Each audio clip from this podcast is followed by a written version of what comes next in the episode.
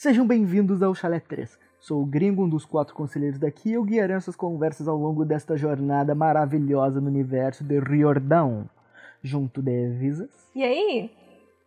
E junto de Brenin. Salve, salve! Hoje, como vocês puderam ver, a Tilly não está porque ela foi demitida. E agora ela só edita e ela não faz mais parte aqui do, dos faladores que conversam durante o podcast.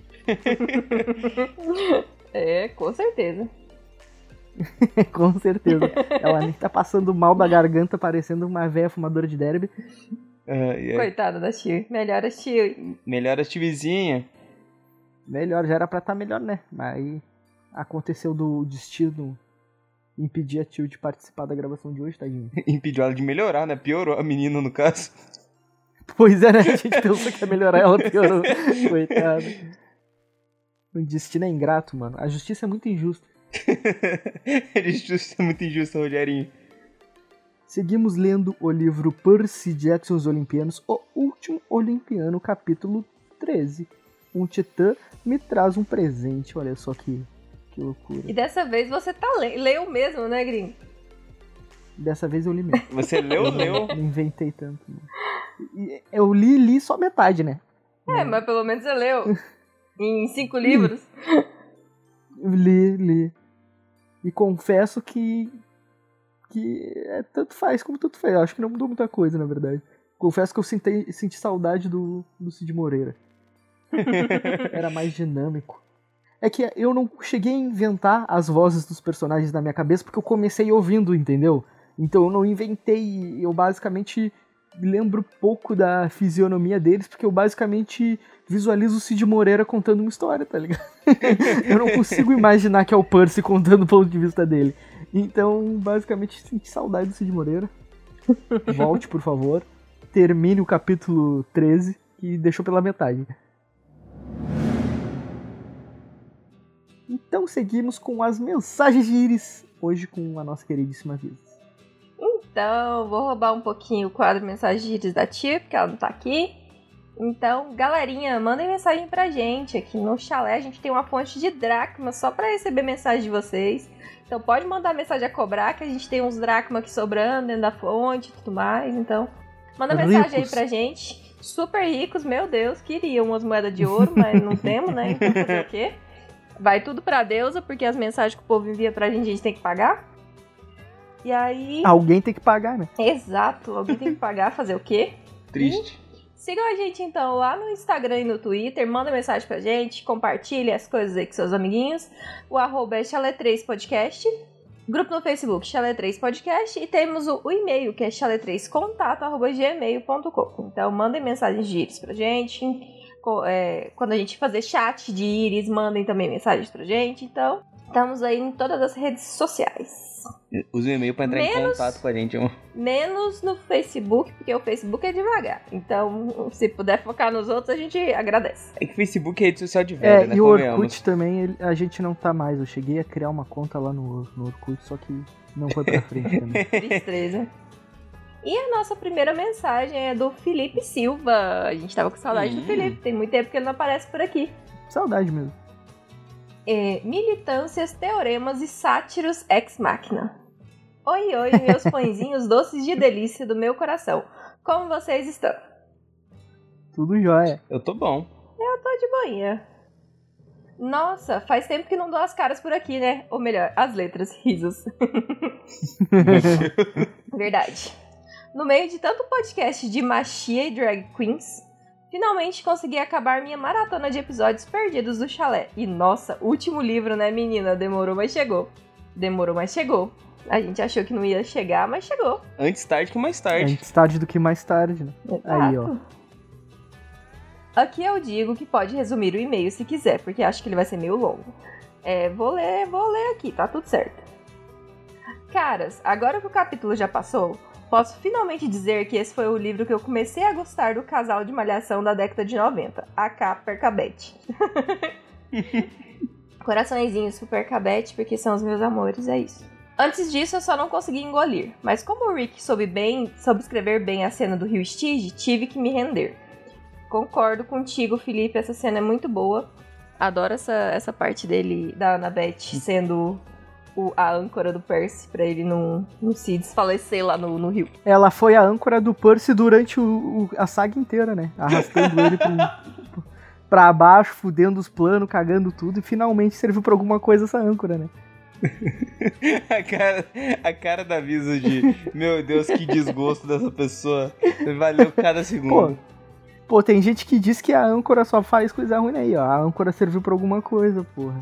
Pô, a âncora é muito útil no navio, pô. Sem ela, o navio fica se mexendo no Com meio do mar, pô. certeza. Ela, ela mantém o navio onde ele deveria estar. Ou no caso, né, quando o Percy não era considerado um navio, quando ele era só o cabeça de alga, arrastava ele pro fundo do mar. Ainda não gosto 100% do casal. Não gosto porque estou cansado de casal hétero nas mídias em geral. Mas só por isso mesmo. E não, não tô excluindo o padrão, porque isso não existe fora do universo de memes. Afinal, casais héteros estão aí há séculos e não vão acabar. Logo, não tem como excluir algo que sempre teve e sempre vai ter representação de 100%. Esse é o ponto da representatividade, de recorrer a nichos mais aprazíveis e identificáveis. Eu entendo os pontos aborda- abordados no episódio que surgiu o assunto, mas tal qual racismo reverso, exclusão inversa também não existe. Não tem como excluir algo que já é padrão. É por isso que é padrão. Ainda bem que nas obras escritores de escritores LGBT com personagens LGBT em destaque, com vidas LGBTs conseguem se identificar e tem sido cada vez mais destaque. Agradeço ao universo por ter me apresentado Alice Oseman e o Oseman Verso, porque tava cansado de obra com gay sofrendo e sapatão morrendo. E eu tenho uma pontuação aqui que eu precisava da Ti pra debater esse assunto, porque é, é- essa mensagem era pra Ti. Puta que Essa pariu! mensagem. A tia ficou tão. tão pilhada com esse assunto não, quando eu teve a última mensagem que eu saí. Ah, se ela tiver melhor, ela responde na edição lá. Ela grava alguma coisinha. Exato. Exato. Tio e editora, se você puder nos ajudar a responder o Felipe. Não. Mas concordo com ele que realmente não existe exclusão inversa, mas tem que ter todos os tipos de representações dentro das obras em geral. Então, tanto que o Riordão mais pra frente, ele vai ter mais essa ele vai colocar LGBT, vai colocar mais representatividade nesse quesito em sua obra. Então, eu não acho que aqui seja um problema é, falar sobre um casal hétero, sendo que depois ele também vai falar sobre casais gays. A gente tem o Nico e o, o, o Will aí principal, é o principal ponto dessas obras no futuro. Então, pra mim, tipo, a obra tá ok, principalmente porque o Riordão pensou nessa obra como um pontapé inicial, então ela tem tudo de inicial ali. Então, Sim. e tá tudo certo ele também não, não querer tanto ler obras sobre casais héteros, porque não é isso que tá que ele quer nesse momento. Então tá tudo certo pra todo mundo. Eu acho que é do gosto da pessoa, Eu tipo, você tá na concordo. vibe. Eu acho que cada um com seu cada um aí. Exato, tipo, ah, você tá Exato. na vibe de ver um. Não tá na vibe de ver um casal hétero, tipo, ah, já cansei de ver tanto isso, ah, vai pra outra vibe, vai pra outro nicho. Tempo atrás eu adorava ficar lendo livro de vampiro sexy, ficava transando com os outros, então, tipo, é isso. No momento eu não quero mais. Então tá tudo bem. Então, né? O negócio é ter espaço pra todo mundo, tá ligado? Exato. Se não tiver, aí tem um problema. Se pelo menos não tiver um livro ou dois que, que mate aí essa sede dele de consumir esse conteúdo, aí sim temos um problema. Caso Exato. contrário, tá todo mundo feliz aí, cada um com seu cada um. E... Eu acho que Tá vai da fase também, a pessoa, tipo, tá na vibe de, ah, quero ver tal, tal obra. Tipo, eu adorava anime de protagonista que era, tipo, o cara é super fodão. Hoje eu vejo isso e fico, tipo, mano, não consigo ver 10 minutos que eu fico, isso aqui tá muito chato, meu Deus. Deixa eu ver aqui um sofrido, um drama. um, um suspense, mas, porra, pô, protagonista fodão não dá mais pra mim, não, pô. É isso aí. Casal também, né? É, eu acho que é mais sobre, é, sobre esses clichês, né? Uhum, esses é clichês de, de. de obra, assim, em geral. De obras onde o ciclo ali, o, a volta do protagonista é sempre a mesma. Uhum. Tanto que isso acontece muito nos animes e acaba sendo meio chato. A maioria dos animes tu já sabe como vai ser a personalidade do pai, da mãe, da, do interesse romântico, do melhor amigo, do amigo que não é teu melhor amigo, do protagonista. Tu já vai deduzindo como e por onde a obra vai andar, tá ligado? Aí quando vem coisa nova, inventiva, é que chama mais atenção. Verdade. É essas obras mais originais. Né? Sim. Vou continuar então. Felizmente, na época que eu conheci o Riordan Verso, eu ainda tava mais puxado pro lado. Caralho, o maluco faz uma releitura da mitologia grega. Do que pro lado, puta que pariu, só tem hétero nessa merda. Mesmo que o Rick force bastante os lances do Percy com as garotas envolvidas concordo, não. Mas tudo bem. É eu que não acho forçado. Também não acho forçado. Eu, eu, também não acho, porque nem é tantas garotas assim, tipo, três e ele, tipo, tá adolescente. É, Pode ter aquele. Não é aquele, ah, super apaixonado. É tipo, olha, quedinha por ele, quedinha por ela. É, e por assim. exemplo. É, eu sinto essa vibe de paixonite de adolescente. E... O que aconteceu com a Calypso, por exemplo, na ilha, não é algo que é forçado, é algo que aconteceu lá na ilha. Porque é um feitiço que acontece lá. Sim. Então, por exemplo, num, é, é algo mitológico. Então, veio da mitologia, ele passou para os livros dele. A coisa com a Annabeth, ele se desenvolve desde o primeiro livro, tem uma, um, o relacionamento deles vai se desenvolvendo. E a Rachel aparece, é uma pessoa nova, é uma pessoa divertida, totalmente que tira ele do mundo dele, e para mim não foi forçado. Sim, tanto que pra, acho que imagino pra, pra os três, é o mesmo caso de, olha, o Percy, a Calypso feitiço, a Rachel, tipo, ó, que menino interessante, pô, um menino que porra, tá na, na, envolvido com a mitologia, um semideus, é, mexe é com É algo que ela magia. via no, no, no, dia a dia dela e ela não entendia Sim. nada e ele trouxe esse entendimento ele pra ela. Ele foi a primeira pessoa que conversou com ela sobre isso também. Eu sinto que não foi forçado porque não é só ele que teve interesses românticos. Não é como se ele fosse o único que, Exato. que tem uma penca de mulher atrás dele. Sim. Tipo, tem outros personagens secundários aí que acabam tendo seus interesses românticos e desenvolvendo aí suas relações. Sim. E abraço, né? A vida vai seguindo e, e vai indo. Tem gente que vai vai criando novos laços, gente que vai perdendo laços e, e é sobre isso. Não, e sem falar, por exemplo, né? gente, ele tava de 12 a 16 anos, é a época que você apaixona e desapaixona de todo mundo que você vê. Então é isso. E o fato da Rachel aparecer, eu acho que ele acaba sendo meio que um pontapé pro vai ou não vai do, do Percy com, a, com, com a Percy, tá ligado? Porque toda saga precisa de uma, uma rival em toda a situação. Tanto uma rival no interesse romântico, como um rival pro protagonista para ele tentar se desenvolver. Então todos possuem seus devidos rivais, tá ligado? Sim. E acaba sendo natural de maioria dos, das histórias, acho que faz parte. É que o, a base de uma história, ela é movida a conflitos. Então você precisa de um Exato, conflito né? para se mover. O rival é um conflito muito. É clichê, mas ele é um bom conflito. Porque você não necessariamente precisa ter um inimigo mano. mortal para você melhorar. Ele funciona totalmente. Tanto que o Big Brother, as pessoas que tá tendo loucura aí no Big Brother, eu não tô assistindo esse porque eu tô achando uma bosta.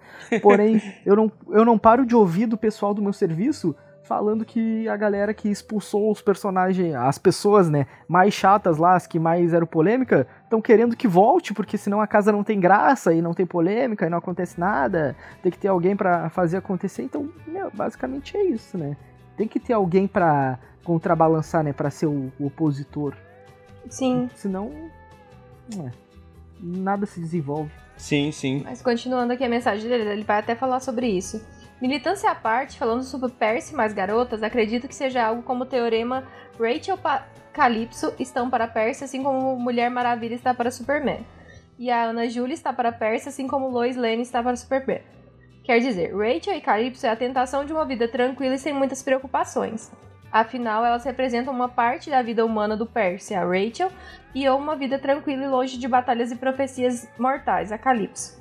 A Ana Júlia é aquele pedaço da vida do Percy que ele ama e algo que ele não pode negar, mas que demanda um esforço muito grande e muitos sacrifícios e medos. Rachel e Calypso é uma vida mais cômoda, tal qual Superman ficar com a Mulher Maravilha. Não sei se ficou claro, mas é algo assim. Eu acho que é o contrário. É. O Percy e a Annabeth seria a, o Superman e a Mulher Maravilha, porque eles fazem parte daquele universo perigoso, tá ligado?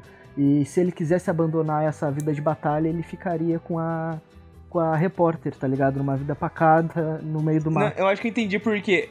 É porque pro Superman é mais difícil se passar por um humano, porque teoricamente o mundo para ele é papelão. Então é um esforço bem maior é, mas ele ficar humano. também é difícil, mano, então... porque ele já é o que ele é, tá ligado? Exato. E eu acho que uma vida com a Rachel, por exemplo, e ele ia ser caçado do mesmo jeito. Então, não ia melhorar muito a vida dele nesse quesito, assim, de falar que ele vai Mas no pra uma caso, vida tranquila. ela representaria essa vida pacata, tá ligado? Essa, esse desejo de ser um humano normal, tá ligado? Eu acho que a Rachel não. A Calypso sim. Eu acho que a Calypso é a completa paz, a Rachel estou num, tipo, num terreno seguro, porque a Rachel que tomou as iniciativas com o Percy. Não foi ele que teve que ir atrás 100%. Então, tipo, eu acho que a Rachel seria um caminho mais tranquilo, porque, tipo, ela mostrou que, que tem é interesse nem nele por direto. Eu acho que a Rachel é meio que. Olha. Aqui, seres humanos, pessoas normais. Mesmo que ela seja rica, tá ligado? Uhum. Ali, uma vida Normais, tranquila, entre pacata aspas, né? e paraíso. É, normais entre aspas, né? Mas, tipo, pessoas que existem na sociedade, tá ligado? Pessoas do cotidiano, que na- no cotidiano tem pobre, tem rico, tem, tem tudo que é tipo de gente esquisita e gente ok, gente legal. Porém, ó, vida normal, o que deveria ser o comum no mundo, tá ligado? O réis mortais Sim. vida no paraíso, onde basicamente seria o lugar perfeito para ele ficar, e vida como é, é meio que o caminho inevitável de como seria a vida dele, cheio de confrontos ou não, com uma parceira que toparia, meteu o louco e, e seria porradeira junto com ele, ou pelo menos tentaria. E, estaria no Mas- confronto com ele. Mas eu não vejo, assim, tipo, que essa vida que ele escolheria junto com a Annabeth demandaria essa questão de um esforço muito grande, muitos sacrifícios e medos. Tipo, Eu acho que não é, nesse faz sentido, sabe? É, porque Seria mais qualquer cômoda um dos mesmo. dois, ele enfrentaria o. Tipo, ele teria que fazer esforços para viver uma vida com todas elas. Sim. Então, que tanto por ma- é, porque por mais que, que a, por exemplo, a Rachel seja uma vida humana e comum, o Percy ainda é filho de Poseidon e ele não vai deixar de ser. Então, É que, querendo ou não, a Ana Júlia é a realidade dele, tá ligado? exato. É a mesma vida dele. Ela vive aquela realidade que ele tem. O outro é uma realidade que ele queria ter, que ele Uhum. desejava, só que ele, para ele se pôr nessa posição, ele teria que abdicar e se esforçar muito, Sim. porque naturalmente ele vive a realidade dele de ser um meio sangue, É, que a Ana Júlia também vive naturalmente, é que nem o, o Super-Homem, que ele naturalmente é o Super-Homem e a Mulher Maravilha é naturalmente a Mulher Maravilha. Então, para eles entender como é a vida deles, no naturalmente, é mais simples do que uma Hellis mortal entender o cotidiano e a vivência de um- uma pessoa é, super e rica, tanto tá que ligado? a Rachel tem vários problemas, porque ela queria muito que o Percy fosse lá pro Caribe com ela. Só que ele tem uma vida completamente diferente, ele tem que fazer escolhas diferentes e ela não compreende isso totalmente. Exato, porque ela não tem a vivência. Então, seria uma vida difícil também nessa Sim. questão. Porque o Percy não vai deixar Exato. de ser filho de Poseidon e não vai deixar de ter problemas que os semideuses têm. Então, Ele não vai deixar de ser um herói que tem É. missões pra resolver, porque ele é um filho dos três grandes. As principais, entre aspas, missões caem na mão dele. exato. Então, tipo, querendo ou não, ele vai estar ali na linha de frente sempre. Cada um dos interesses amorosos, tirando a Ana Júlia, é um desejo de uma escolha de vida que ele queria ter. É. Ele, ele queria ser um humano normal, ele não queria ser um semideus, ele queria viver uma vida pacata sem ninguém se fuder, sem ninguém morrer, e ele podia viver isso lá na ignorância dentro da ilha lá e foda-se, Uhum. viver pra sempre, a vida dele tranquila.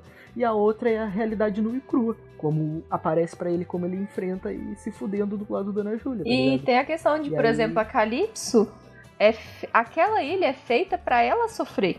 Sim. Então, tipo, Uhum. eles só mandam heróis que não vão ficar lá. Então, tipo, por mais que seja uma escolha que o Percy fez, ainda assim a- a- as parcas escolhem quem vai pra lá porque sabe que é alguém que não vai ficar. Sim. Então, Uhum. é, acaba que. Interessante pra caralho. Então, acaba que, tipo, por mais que esse seja um, um desejo lá, às vezes, um pouquinho, não é algo que o Percy conseguiria fazer. Ignorar o mundo inteiro e viver assim. E esse desejo não cumprido é justamente o que faz parte da maldição. Uhum, Sim. isso. Então, nunca, mesmo não interessa o quanto ele goste, é meio que um destino. E é isso. Exato. Tá escrito na pedra e foda-se. Uhum. Abraço. Muito louco. Eu gostei desse raciocínio. É, foi bem interessante. Verdade. Sim, comparar. sim. Eu ia falar sobre o Sátiro Ex Machina quando eles precisavam abrir a entrada para o submundo. Mas isso já tá muito grande.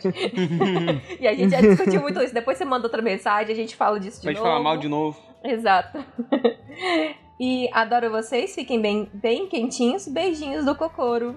Adorei a sua Porra, mensagem, junto, trouxe bastante umas Beijinhos. discussões bem legais. Que mensagem interessante, cara. Isso, e se a Porra, Tio muito quiser foda. entrar aí pra falar aí, ela vai entrar. Exato. E é isso, então, beijinhos. Beijinho no Cocorô. Cara, se tu demorar. Se, se tu for ficar tanto tempo sem mandar mensagem, pra quando tu for mandar, mandar uma mensagem foda dessas, fica à vontade, cara. É verdade. Fica à vontade aí, porque tu, Tu é manda foda. e tu colabora e tu faz a gente entrar numa pira, numa parada muito massa, mano. Tu tem bons Não, e sem falar que ele ainda faz imagem da gente, né? Então, o Felipe é sensacional. Saudades, aliás. Podia fazer, né?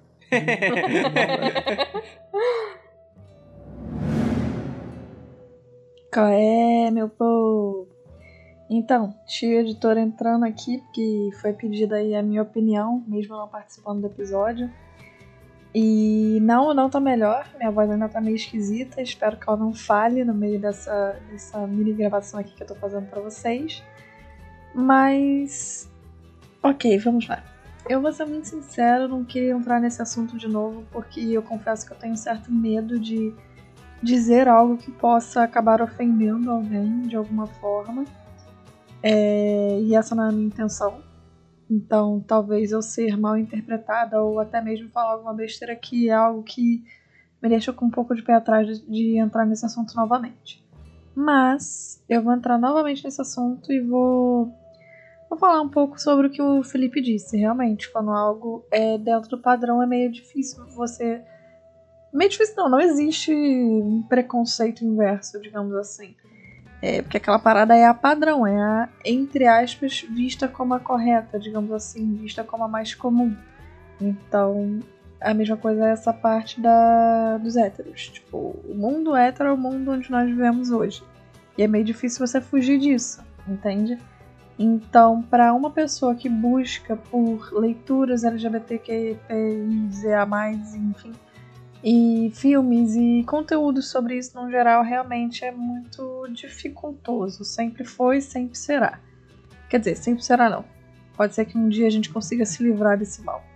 Então, basicamente assim, eu acredito que agora muita gente, a partir do momento que consegue ter uma fonte, um, um certo recurso de onde tirar a sua alegria, que é, por exemplo, ler um casal uh, um livro, algo assim, que tem uma representatividade LGBTQIA+, é meio complicado você voltar para um livro, um filme, qualquer coisa que não tenha nenhum outro tipo de representatividade.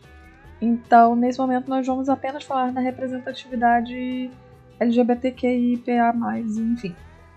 É, basicamente, realmente, no primeiro, nos primeiros livros do Riordão não tem, como a gente já comentou antes, mas depois de um tempo passa a ter. Tanto é que Nico e Will estão tendo um livro só deles dois agora, que vai sair daqui a um mês, se eu não me engano. É, isso é algo que, assim, os fãs que gostavam muito de Percy Jackson e, enfim, foram se descobrindo LGBTQIA+, ou nem mesmo se descobrindo, mas gostando um pouco desse mundo, digamos assim, né? É, foram gostando muito do casal Nico e Will, porque é o casal que nós temos a maior representatividade da série, que tem um pouco mais de holofote, digamos assim. E eles acabaram ganhando um conteúdo próprio, só para eles. Por que que isso acontece? Por que, que um casal tão, tipo assim, que não era para ser o foco da série tá ganhando tanto foco? Porque nós não temos representatividade de casais, principalmente uma representatividade boa de casais homossexuais, digamos assim, tipo sáficos ou, ou N denominações. É, tá vendo, gente? Eu tô um pouco apreensiva para falar sobre esse assunto, eu não quero ofender ninguém. Mas enfim, nós temos pouca representatividade de casais fora do padrão. E isso faz com que qualquer migalha que a gente receba seja algo sensacional, seja algo, oh meu Deus, olha para isso, e na verdade foi só um casal pegando na mão do outro falando, vamos ali, e acabou. E isso já é uma grande coisa, o que faz as pessoas, por exemplo, chiparem casais que não existem tanto na vida real quanto na vida ficcional. Isso em séries, em filmes, etc. Então, o que acontece é que não existe essa representatividade no mundo de hoje, ela é ínfima. Então, as pessoas acabam buscando outras fontes e quando a gente não acha, as pessoas ficam frustradas. E quando a gente acha e começa a ter essa necessidade preenchida, outras coisas que não tenham é, essa coisinha para preencher essa necessidade nossa fica chato. E é o que Percy Jackson acabou virando para se tornando para muita gente. Se tornou algo chato. Principalmente os primeiros livros, porque nós só temos, tipo, coisas padronizadas. Nós não temos muito personagem, tipo, negro. Nós não temos personagens indígenas, por exemplo. Nós não temos uh, personagens abertamente LGBTQIA+. Vamos variando aí, porque o foco era ser um livro com representatividade para pessoas neurodivergentes. Então, dessa forma, acaba que para pessoas que não tenham esse foco como foco principal sobre si, sobre as coisas que gostam, pode se tornar chato, sim. Isso é uma coisa normal. Só que ao mesmo tempo nós temos essa memória de infância para muitos, né? Que Percy Jackson é algo um pouco de infância para alguns dos que inclusive nos ouvem. E aí dessa forma, tipo, fica chato, então eu entendo que não queiram consumir mais, muito mais desse conteúdo, mas eu me perdi, desculpa, quando eu falo sozinho eu fico sem foco, eu deixo atenção. Mas enfim, então só queria dizer que realmente Percy Jackson não tem essa representatividade no começo, mas representa outras coisas e eu acho, acho que a gente já engoliu tanta porcaria, tipo, só porque sim. Então, por que algo que, por exemplo, tudo bem que no início não tinha tanta representatividade, mas agora está tendo, por que, a gente deixaria pra lá, sabe? Então, eu acabo passando um pouco de pano para Percy Jackson nesse sentido, porque o Rick Riordan, eu sinto que mesmo ele como um homem branco, hétero e atualmente rico, por exemplo, não tenha pensado muito nisso no começo. Mas ele tá pensando nisso agora e ele tá dando um foco para isso e ele quer que todo mundo se sinta bem lendo os livros dele. E outra pessoa que eu posso citar aqui é o Maurício de Souza, que hoje em dia a Mônica, por exemplo, ela não bate em ninguém, ela não xinga ninguém e por aí vai, enfim. É, os autores vão mudando. E eu acho que essa mudança é algo que a gente tem que levar em consideração.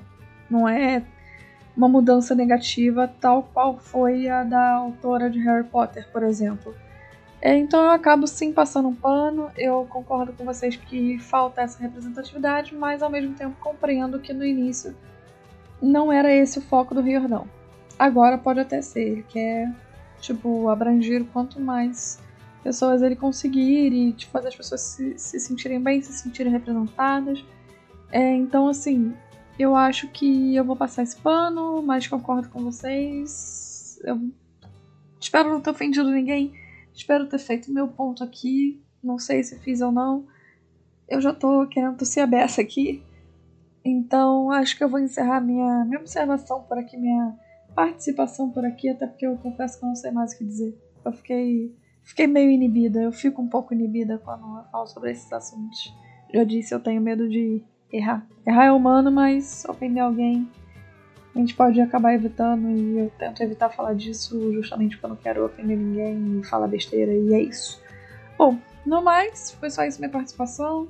Um beijinho para vocês e até semana que vem. Então essas foram as mens a mensagem de Iris. A gente tinha mais algumas, se você sentir falta da sua mensagem aqui, é porque eu tô realocando algumas mensagens, porque os capítulos têm estado muito grandes. Então quando a mensagem é grande, eu, eu tento deixar ela sozinha em cada capítulo, para não ficar uma coisa muito maçante, muito longa. Então, é, se você sentir falta da sua mensagem aqui, fica calmo que logo mais ela aparece em algum episódio. Então, mandem mensagens pra gente através do Instagram e Twitter, arroba 3 podcast grupo no Facebook Chalé3podcast e no nosso e-mail chalé3contato, arroba gmail.com. Sinopse! Promessas e dúvidas. No 13º capítulo de Último, de Último Olimpiano, Percy e seus amigos falam com Prometeu. Ele lhes oferece um acordo de paz, mostra mais do que o Percy esperava e, por fim, lhes dá um presente de grego. Todo presente que o Percy dá é de grego? É, né? É.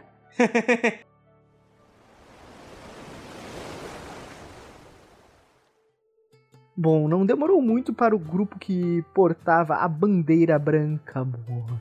Não posso mais.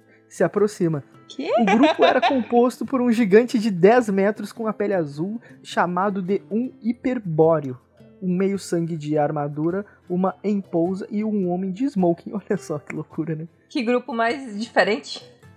Que grupinho distinto, né? Então, né? Parece uma É parte de tipo, RPG. pa- é, parece um pedaço de, de piada também. Um hiperbóreo, um Uhum. meio sangue, uma empousa e um homem de smoke entraram no bar.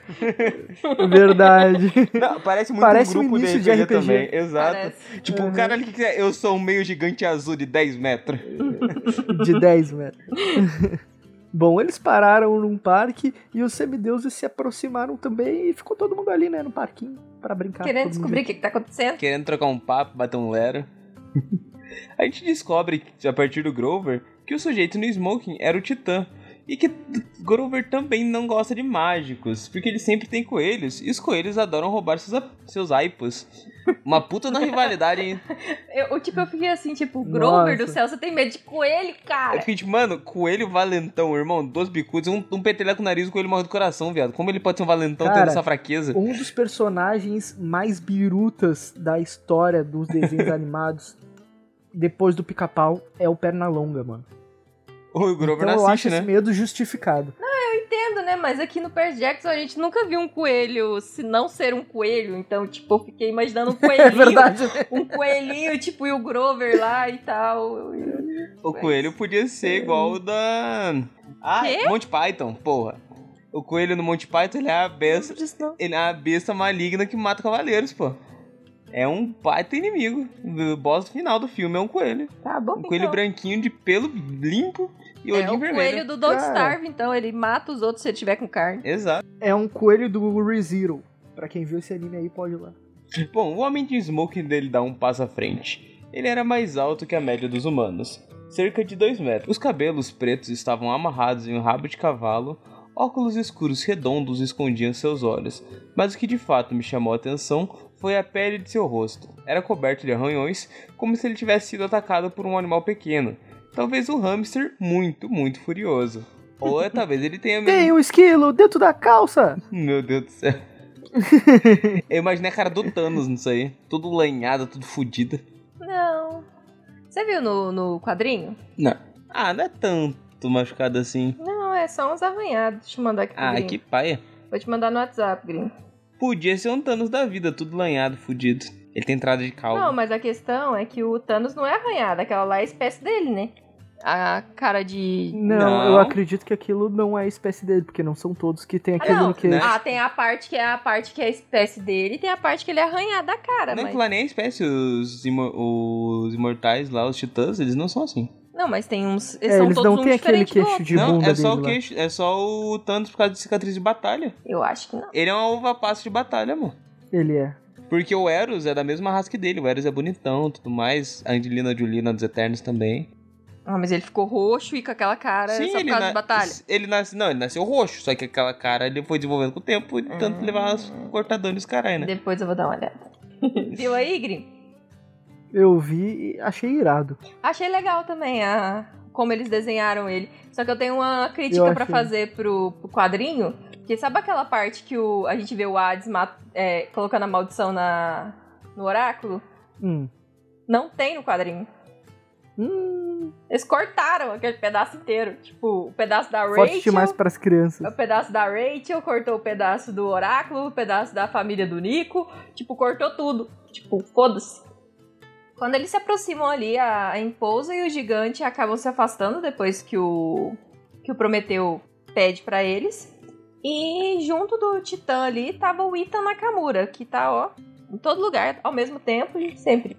pois é, né? O cara tá em tudo que é. E, e o, o Ethan tá com aquele nariz, parecendo uma batata, né? Depois da briga que ele teve com o Percy, que ele chegou a.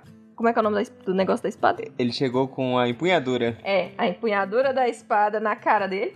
A espada grega tem Ele pomo? pôs a dura na cara dele. Faço ideia. Cadê? E o. Não, não vai pesquisar. Eu quero ver a contracorrente pra ver se ela tem pomo, porque isso pode estragar mais ainda a cara do Ethan do que ela já tá. E o. O Percy então faz uma zoeira com ele ali, né? Tipo, você tá bonitão. E o Ethan não fica nada feliz, né? Porque não tem jeito de ficar feliz. Então o Titã interferiu, se apresentando, e a gente descobre então que ele é Prometeu, o Titã que roubou o fogo para a humanidade e que foi punido por Zeus por isso. Ele é o titã político, ele prometeu, mas não cumpriu? Prometeu, não cumpriu e ainda roubou. É político. Ah, é o pomo da Ana Cruz mesmo, da contracorrente, é quadradão. Pô, deve ter ficado uma batata feia. Eu acho interessante porque a gente tinha o principal titã, que era o Cronos. Então, nessa batalha, nesse livro, a gente começa a ver alguns outros titãs aparecendo. Pois e, é. né? tipo, e a Ai, gente. E sempre que a gente imagina um titã, pelo menos antes de eu ter a visão de, dos livros todos e tudo mais, eu não tinha a visão de, por exemplo, que o Prometeu é um titã. Porque ele parece muito humano. Sim.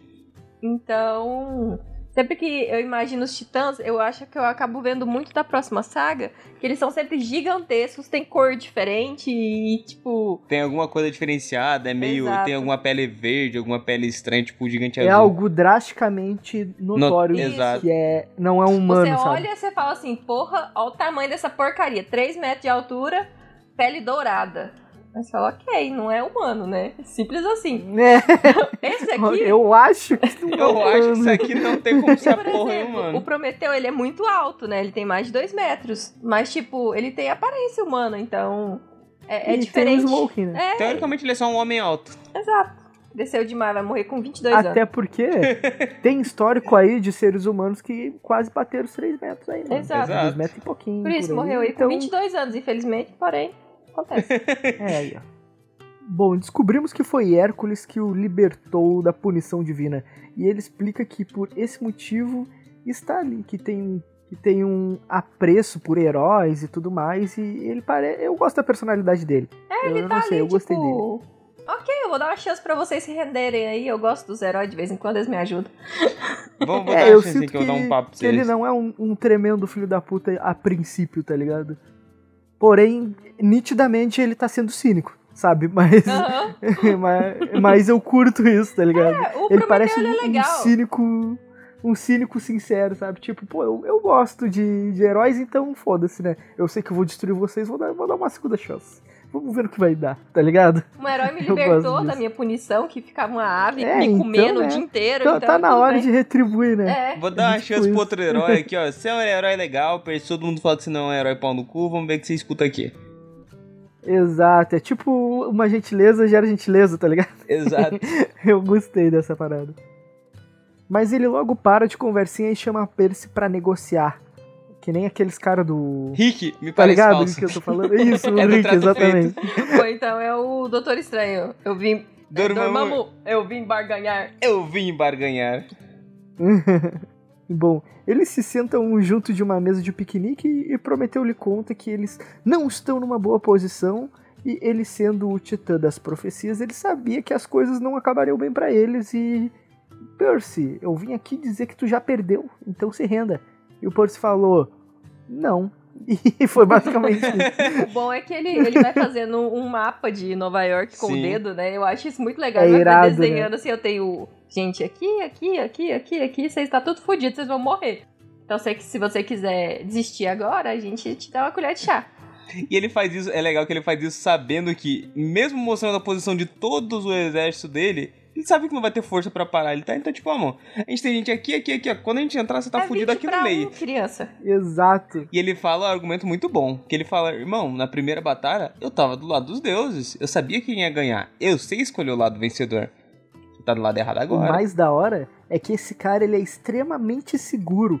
E cada tiradinha que o Percy dá, ele não fica doído, tá ligado? Ele dá uma Ele mata o bagulho assim e e ele- mata depois. É, mano, ele dá uma risadinha de canto, ou ele pega e fica reflexivo e depois dá uma invertida no Percy. Ele tá numa situação extremamente confortável, ele tá lidando muito bem com a situação, Ele é muito tá seguro de si, Ele, ele, tá, tá, agindo boaça. do jeito que ele queria. E eu acho isso sensacional, mano. Ele tá naquela vibe de, tipo, já ganhamos. Ele tem muito o, a vibe que um deus tem que passar. Um deus, um, um Exato. ser assim muito Exatamente. grande, sabe? Então, tipo, porque Uhum. o cara ele vê tudo, então, tipo, ele tá na, numa boa. Mesmo se ele morrer aqui, ele, ele tá de boa, entendeu? Então, Cara, ele tem o que chamam de confiança absoluta, tá ligado? Uhum. exato. ele é tremendamente pica. A postura dele é extremamente foda e ele não perde a razão, tá ligado? Ele não fica emocionado. Ele é frio, calculista e fica soltando piadinha. As piadinhas do Percy não afetam ele, tá ligado? O cara é um pick blinder. Ele aprendeu com o Thomas Shelby a ser assim, né? Assistiu a série e falou, pô, esse humano é interessante. É, mano. Eu acho isso muito foda. Esse personagem é da hora. Assim, é que em comparação com os deuses, a gente vê que os deuses são muito chilicados, se parar pra pensar. São, tipo, o são. Ares, o Percy chamou ele pra porrada, ele chilicou e foi. No ambiente que o menino tinha completa vantagem, ele falou, vou lá, foda-se. O Ares Parece que pitula esse direto. personagem, ele realmente é maduro, tá ligado? Sim. Ele é um adulto, ele é uma pessoa pica. Todos os outros deuses, eles parecem crianças mimadas velhas, Sim. tá ligado? Que nem o Poseidon Aí- tá tipo, aí eu não quero abandonar minha casa aqui, eu vou ficar Não, aqui. o tipo, Poseidon eu entendo lá, porque, né? Mas a maioria do, É, o dos momentos. Poseidon, ele é o menos histérico e ele é o mais silencioso, tá ligado? Ele, Não, ele, ele é o mais posturado todos dos eles chilicam. Só que Sim. a questão é que o Poseidon faz um sentido ele tá querendo proteger Sim, a casa sim. dele. A Atena é uma das menos chilicadas também. É verdade. A Atena só dá Ela é os muito avisos. séria. Ela chega, ó, Percy. Toma atento, sai de perto da minha filha. E vaza. Muito ela, bom. ela é muito posturada também. Ela tem a vibe do Prometeu também. Que ela, sa- ela é uma É das bom, outras cara. que sabe o que tá fazendo. A Asha também é muito posturada. Sim. A Asha tem a Verdade. vibe de eu sei o que você tá fazendo. Eu tô com a aparência de criança, mas eu não sou criança, não. E o resto são só, tipo, pessoas, seres imaturos. Uhum. muito Extremamente poder, tá ligado? poderoso. Aí é foda. E os que, e os que são maduros, eles são muito na deles e eles não se manifestam direito, tá ligado? Sim. Eles meio que ficam só de cantinho, sem fazer nada. tá Não, mas Ali- é legal que, tipo, os deuses mesmo, fodões, eles parecem aquelas crianças que nasceram ricas e daí qualquer coisa irrita elas. Tipo, os deuses. Ai, me chamou de imbecil. Aham. Toma um raio, sua filha da puta. Pá! Foda-se. Mas aquele lá eu até que eu entendo. É que os Zeus é pilhar também. Não, mas o Percy, ele fala, senhor Zeus é meio chato, os Zeus... Blá, É que céu tu deu um cima dele. péssimo exemplo, É, Breninho, porque, porque, tipo, essa situação O- realmente aquele, foi merecida. Foi otário Mas mesmo. eu entendi o que tu quis dizer, eu também entendi. Vou, vou puxar o melhor. O Percy falando, pô, o tio Zeus é meio chato. Pá, chove no acampamento. Aí, ó, dá um vendavalzinho, né? Aham, um- chove na hora da janta. Ele fala, irmão, vocês não podem estar de bojo, não. Toma chuva aí pra vocês se largar muito otário. O Grover, então, diz que o Prometeu, além de titãs das profecias, ele também é um alguém que dá muitos conselhos ardilosos. Mas o Prometheus, como eu disse mais cedo, ele apenas diz que sabe quem que vai vencer. Ele sabe o lado que ele tem que escolher. E nesse momento ele fala, a guerra... A última guerra eu escolhi os deuses porque eu sabia que eles iam vencer. Nessa eu tô do lado do Cronos porque eu sei que ele tá na vantagem. Ele fala que as forças de Cronos são muito superiores às dos semideuses e que por fim eles vão encurralá-los junto do Empire State. E mesmo que os semideuses consigam segurá-los, o Tifão já tá muito perto de chegar em Manhattan e que mesmo que eles ganhem ali, eles vão perder porque os deuses não vão parar o Tifão. É, e eles não vão conseguir ganhar ali desse número. Eles vão conseguir, no máximo, segurar eles por um tempo. E mesmo assim, se o Tifão chegar em Manhattan, aí já era. Porque por mais que ele esteja um pouco mais fraco, tipo, ele foi diminuindo um pouco do poder, os deuses também estão muito desgastados. E chegar em Manhattan e encontrar mais um exército, se eles ficam presos ali no, no Empire State, já era. Sim. Tipo isso. Acho legal a analogia dele também, que ele fala que é tipo a guerra de Troia, Percy. A história tende a se repetir. Só que desse lado você é Troia. Aí o Percy fica tipo, porra, eu conheço a Você guerra vai de me dar Troia. um cavalo? é muito bom isso. Você vai botar um cavalo aqui Isso é dentro? bom. Isso é bom, isso é bom. Mostra o TDAH do Percy ativo, pô, muito bom. Que o cara tá, irmão, você conhece a guerra de Troia, você sabe que deu ruim pros troianos e você tá defendendo, então você é Troia aquele. Vai nos dar um cavalo? você nos dá um cavalo. Ele fala 50 coisas, o Percy lembra só do cavalo, tipo, ok. Isso é muito bom. E ele dá basicamente o cavalo depois, né? É. A função é parecida, né? A, a- Sim. a ideia é muito boa. Eu gostei dessa paradinha, dessa anedota que o Riordão lançou. Ficou muito bom. Mas eu achei muito engraçado o Percy. eu- Não, se ele só pensa, tipo, ah, o maluco vai me dar um cavalo, ok, mas ele fala, tio, tu vai me dar um cavalo. É, mano. E eu gostei do contexto também. Eu gostei da piada do Percy dele dislexo. Eu gostei do contexto É, também. ele depois. fala o seguinte, eu peguei Ficou até aqui o bom. livro pra ver. Então você vai enfiar um cavalo de madeira no elevador do Empire State Building? Boa sorte. Ah, essa parte é muito boa. O Percy é um ótimo protagonista, porque ele não é o protagonista chato. Eu sei, a gente sempre fala isso, mas Ele ele, é é um o protagonista divertido. mano. Ele é, um, Ele é o amigo da vizinhança. Ele é o Homem-Aranha ou o Flash. Ele tá ali enfrentando o mal, mas ele tá zoando o mal, porque ele sabe que em zoar os caras, os caras ficam emocionados e cai na dele. Mas a questão é que o Prometeu não cai na dele, né? Ele, Sim. ele só dá um sorrisinho pra ele assim e fala: Não, Troia foi destruída, é isso que vai acontecer, menino.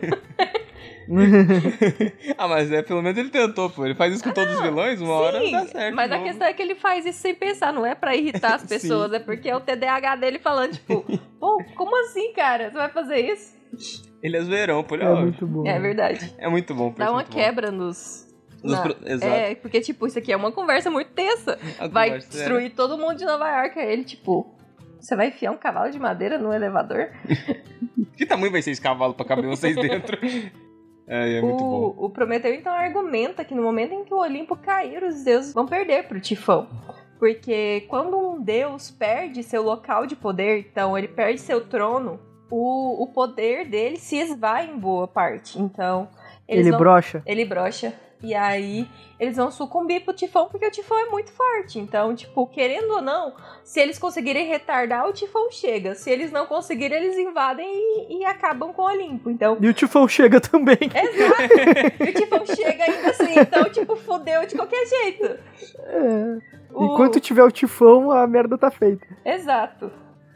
Os campistas, então, não vão conseguir impedir o Cronos. No máximo, eles vão conseguir retardar os ataques. Mas no fim, tudo será destruído pelo Tifão e pelas forças de Cronos. A Thalia então se impõe contra o Prometeu. Ela fala que ela é uma das caçadoras de Artemis e ela vai até o fim, não importa se elas morrerem. E ela diz pro Percy parar de ouvir o Titã, mas o Prometeu se limita a sorrir e diz que ela é muito corajosa e nesse momento a gente escuta o nome dela completo, que é Talia Grace. O Percy até fala que, tipo, ele nunca tinha escutado o nome dela completo. Sim. E ele vê na cara dela que ela ficou meio abalada com isso. Tanto que ela fala: esse é o nome da minha mãe e eu não utilizo.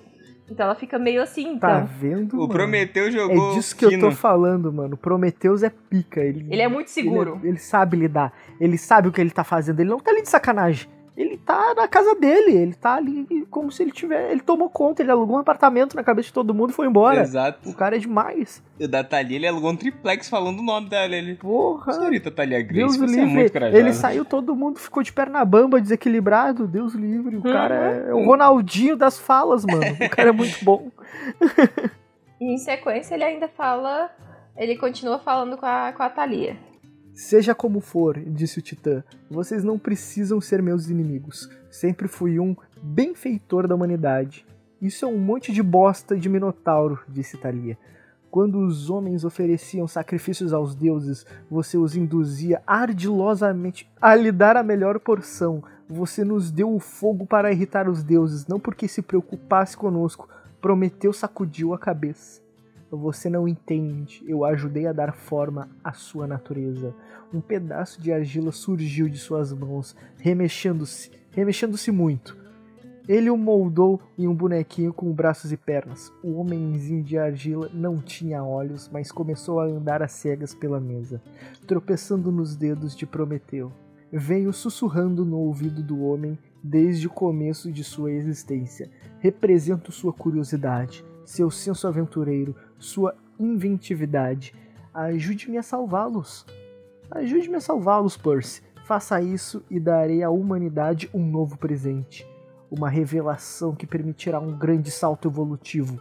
Assim como aconteceu com o fogo, vocês não conseguirão isso sob o domínio dos deuses. Eles nunca permitiriam. Essa poderá ser uma nova era de ouro para vocês, ou com o punho cerrado, ele esmagou o homenzinho de argila que ficou parecendo uma porqueca. Mano, é muito louco esses pequenos comentários no meio de coisas sérias, Sim. tá ligado? E eu quis colocar esse pedaço porque, tipo, a gente vai ver depois lá na aula de Kiron, que é sobre o Prometeu, que realmente foi ele e o irmão dele que deu. Que moldou o que é o ser humano. Sim. Então, tipo, faz todo sentido eles terem essa questão de, tipo, ter moldado o ser humano, levou o fogo pra, pra eles aprenderem. Mas a Thalia tá muito certa também, que é porque. O que, por que, que ele fez isso? Uma das coisas foi pra irritar os deuses mesmo, tipo, porque ele era um titã no meio de um monte de deuses, todo mundo olhava e cagava pra eles. Sim. Então ele, ele foi lá e meteu o louco. Eu acho bom que ele, ele sabe ameaçar. Ele não precisou falar nada pra ameaçar ele. Ele só, irmão. Bonequinho virou uma, ma- uma massinha de panqueca aqui, ó. Pode ser vocês. Ele dar aquela ameaça velada, ameaça subentendida. E ele ainda faz uma oferta, né? Que a gente não sabe se é verdadeira ou não. Então. Ele dá um presente pra humanidade. É um cavalo. É um cavalo. O Percy, ele, depois de ter visto essa ameaça, ele vira pro Ethan, pressupondo que o Ethan tava odiando aquele discurso de tentar manter a paz, afinal ele queria se vingar de todos eles. E o Ethan então ele conta que ele não quer vingança, ele quer respeito. Ele diz que é algo que ele nunca teve vindo dos deuses. E que apesar da ideia de que Nemesis é a deusa da vingança, ela é primordialmente a deusa do equilíbrio. Ela diz que ela derruba aqueles que têm demais e ela havia tomado o olho dele em troca de algum momento para ter um poder responsável para balancear o poder. Ele diz que a Nemesis sempre cumpre o que ela promete, seja pro bem ou seja pro mal.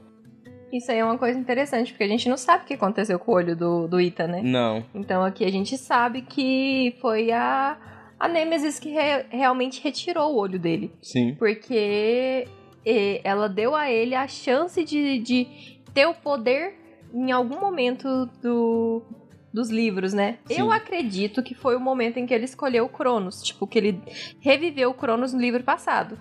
Que é aquele momento que o Percy entra. Tem mais pra- eu, eu lembro que tem mais pra frente que a decisão do Ethan também, ela balanceia muito, ela muda muito a balança das É, coisas. Eu acho que até pode ser os dois. Eu mas, acho tipo, que ela deu mais o poder primeiro- mesmo de decisão é. pra ele.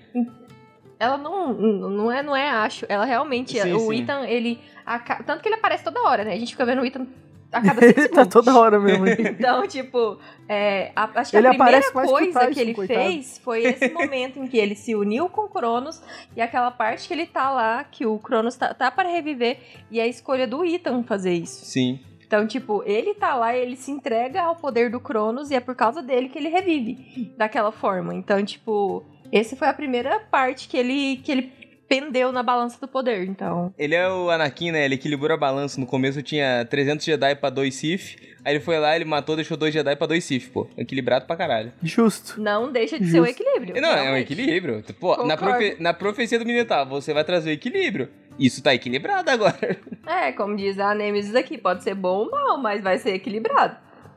É mais fácil tu matar 198 pessoas ou tu criar 198 pessoas? Exato. Pra- O Anakin foi mais fácil pra salvar Pin 198 e falou, ó, irmão, vocês matam lá o Jedi Pica e eu vou nas crianças, que é mais difícil matar criança, pô. Então, e porra. a gente tendo essa conversa aqui com o Ethan, a gente entende o porquê dele fez tudo, por que ele fez tudo isso. Sim. Ele tava lá dentro de um chalé que ninguém tinha reconhecido ele, Sim. tava pouco se lixando pro que acontecia, e a única coisa que ele quer é ele ter respeito do, dos deuses e de Aí tudo mais. tá errado. Aí tá errado. Porque todo mundo aprendeu com Velozes e Furiosos que tu não ganha respeito do nada. Tu tem que vencer uma corrida, tá entendendo? Também. fazer uma corrida de bigas com todo mundo e quem ganhar tem respeito. Exato. O respeito, Com a biga o do respeito nada. não vem do nada. Ninguém te deve respeito. Você tem que impor o respeito que tu merece.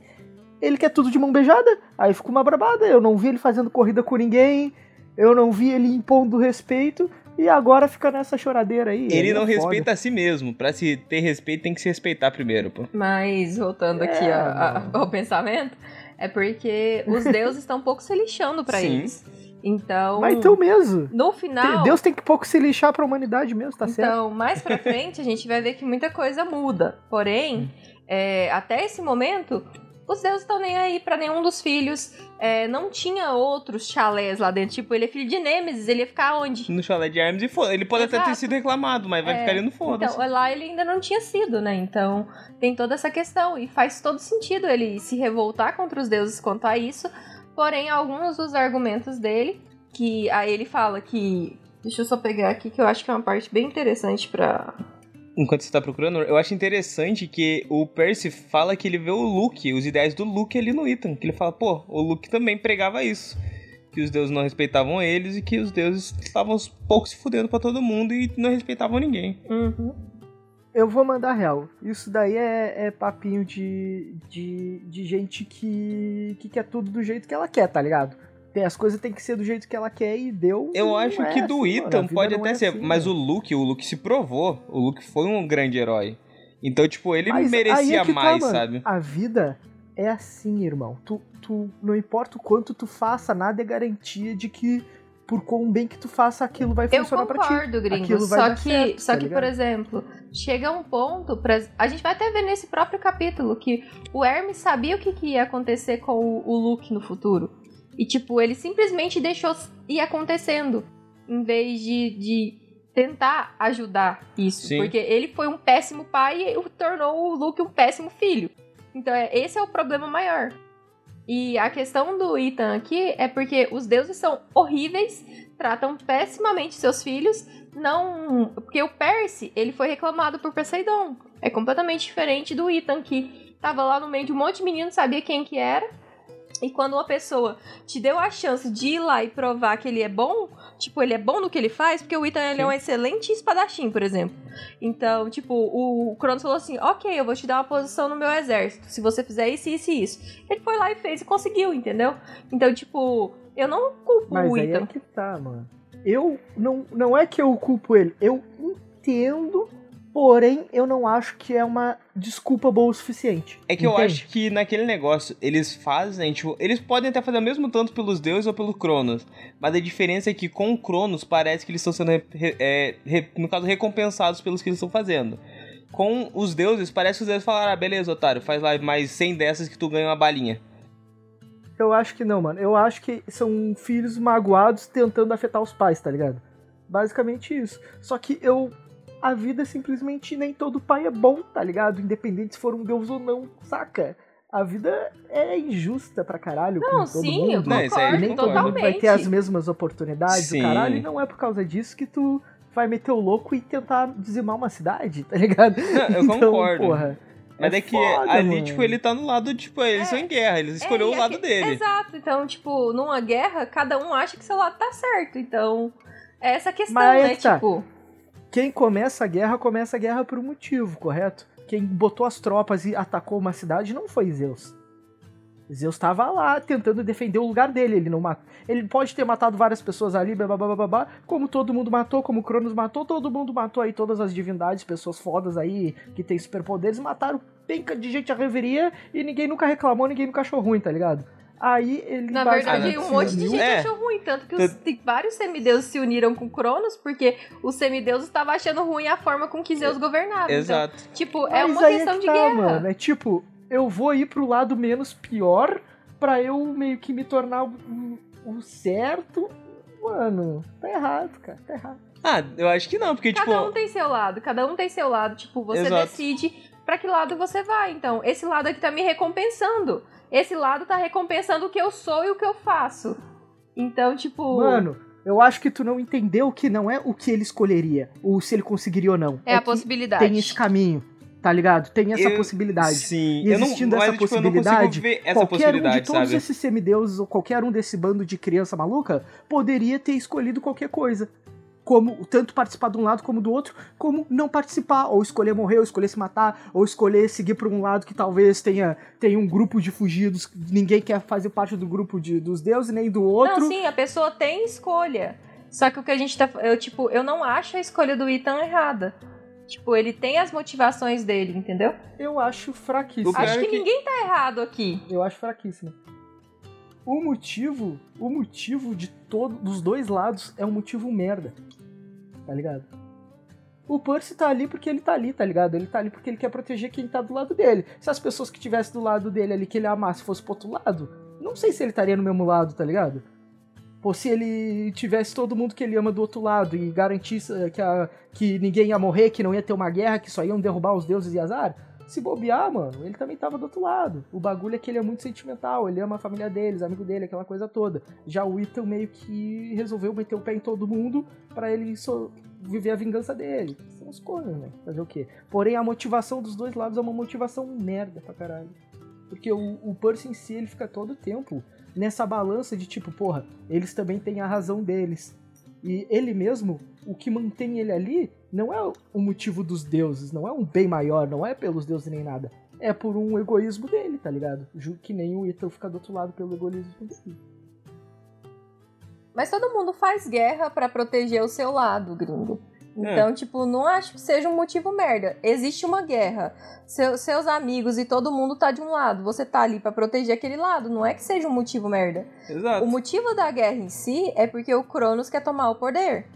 Então, tipo, aí você escolhe o seu lado a partir da escolha de que vai haver uma guerra. Ok, não tem como eu impedir essa porra dessa guerra. Então, vou escolher o meu lado para o que eu acredito e para salvar aquelas pessoas que eu amo. Então, não acho que a motivação do Percy seja uma motivação ruim. O lado bom da guerra é não ir pra guerra, mano. O lado bom da guerra é não ter guerra. o único lado bom que tem na guerra é não ter uma Mas- guerra. Mas bora continuar. O Prometeu, então, entende que incomoda o Percy o que aconteceu com o Luke. Então, tipo, essa escolha dele de ir pro lado de Cronos, o que aconteceu com ele quando era jovem. Então, nesse momento, ele encosta ali o dedinho na, na testa do, do Percy lhe dá uma visão do que. É uma continuação da visão que a Ashe começou a mostrar pra ele. Manda um ET fone casa, mano. Exato. Mandou um continue. Pau. É, nessa visão, a May, a May tá cuidando da Annabeth e da Thalia na cozinha, porque assim, não sei se vocês se lembram, a Thalia tava com um corte muito grande na perna, eles estavam sem mantimento, sem ter como cuidar dela, e o Luke ia entrar na casa pra pegar algumas coisas para cuidar dela. E é quando o Hermes aparece. Então, nessa visão agora, a May tá cuidando da Annabeth e da Thalia, e o Hermes está conversando com o Luke na sala. Então eu coloquei um pedacinho bem grande pra gente ir comentando conforme eu for lendo. Porque tava muito difícil separar isso resumido. o rosto do deus parecia fluido à luz das velas, como se ele não conseguisse decidir que forma assumir. Estava vestindo roupa de corrida azul marinho e bucos alados. Por que surgir agora? perguntou o Luke. Seus ombros estavam tensos como se esperasse uma briga. Todos esses anos eu o chamei, rezei para você para que você aparecesse. E nada, você me deixou com ela. Apontou na direção da cozinha como se não suportasse olhar para sua mãe, muito menos dizer seu nome. Luke, não a desrespeite, advertiu Hermes. Sua mãe fez o melhor que pôde. Quanto a mim, eu não podia intervir em sua vida. Os filhos dos deuses devem encontrar o seu próprio caminho. Então foi para meu próprio bem, crescer nas ruas me defendendo sozinho e combatendo monstros. Você é meu filho, disse Hermes. Eu sabia que você seria capaz. Quando eu era apenas um bebê, saí engateando do bar do berço e parti para. Eu não sou um deus. Pelo menos uma única vez você poderia ter dito alguma coisa, poderia ter ajudado quando. Ele respirou fundo, hesitante, baixando a voz para que ninguém da cozinha pudesse ouvir. Quando ela estava tendo um de seus ataques, me sacudindo e dizendo loucura sobre meu destino. Quando eu escondia no armário para que ela não me encontrasse com aqueles olhos brilhantes. Você ao menos se importava que eu estivesse assustado? Sequer soube quando eu fugi? Na cozinha, a senhora Castellan desandava a tagarelar servindo refresco instantâneo a Talia e a Annabeth, enquanto lhes contava histórias de Luke bebê. Talia esfregava com nervosismo a perna em volta de ataduras. Annabeth olhou para a sala de estar e ergueu um biscoito queimado para Luke, para que Luke o visse. Seus lábios desenharam as palavras. Podemos ir agora? Luke, eu me importo muito, disse Hermes devagar. Mas os deuses não devem interferir diretamente nas questões mortais. É uma das nossas leis antigas, principalmente quando seu destino. A voz dele falhou. Ele olhou para as velas como se lembrasse de algo desagradável. Isso aqui me incomoda pra caralho. Ele fica jogando um verde que tem um problema no destino do moleque e não fala nada. Ele tá interferindo esse pau no cu. É, isso, isso que é uma parada muito louca que. Outro, outro ponto, agora eu vou levantar um ponto polêmico. É que a gente só conhece pai e mãe da ótica que a gente tem, né? De humano, Sim. Porque, não sei vocês, mas eu não sou um semideus. então eu não tenho. Eu não tenho nenhuma divindade aí que seja minha progenitora direta, tá entendendo? Talvez aí quem tem sua religião possa acreditar, né? Porém, direta assim, Que alguém foi lá e furufou com sua mãe, não. É, que Deus veio e fudeu com a, com a Paraguaia, não. Mas o ponto é que, tipo, cara, não é meio que projetar a imagem de um pai aonde não tem? Mas a questão é que eles se colocam como pais e mães. Os deuses Não, em si. eles se colocam como pais no quesito de progenitor, tá ligado?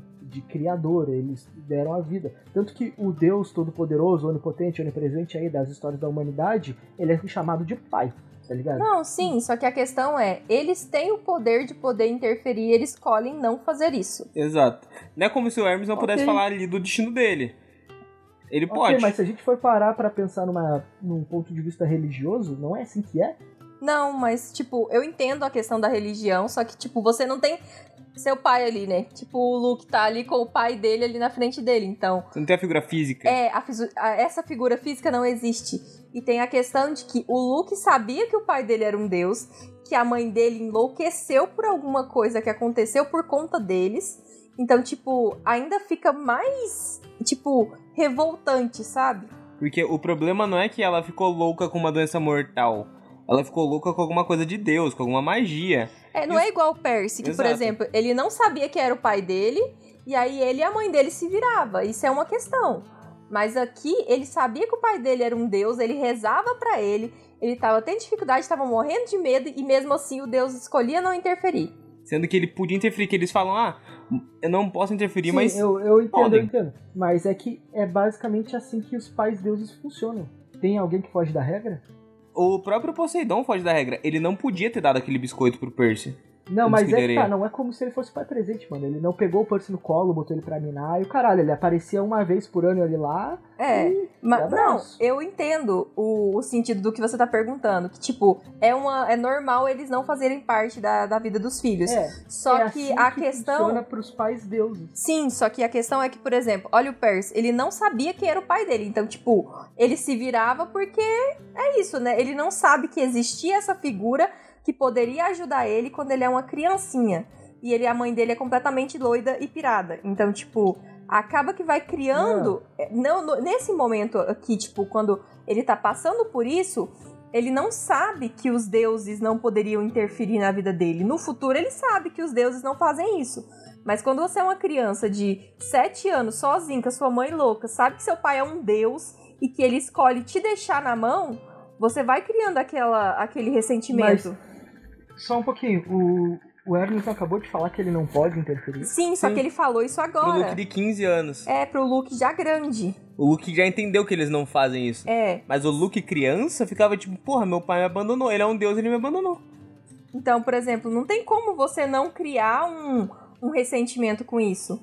Seu pai Eu é acho que todo. não tem como tu não criar uma, uma imagem de um pai que ele não existe, tá ligado? Ele meio que reflete os pais que ele conhece ao entorno dele, e os pais que ele conhece ali são pais que estão perto, estão próximos, volta e meia, pode não ser o mais presente do mundo, mas aparece ali, paga pensão, tá ligado? Se o filho faz merda, vai na escola, essas coisas assim, tá ligado? Tirar da casa. Mas é que Não, a questão é que o Luke sabe desde muito cedo que o pai dele é um deus. Que a mãe dele nunca escondeu isso. Exato.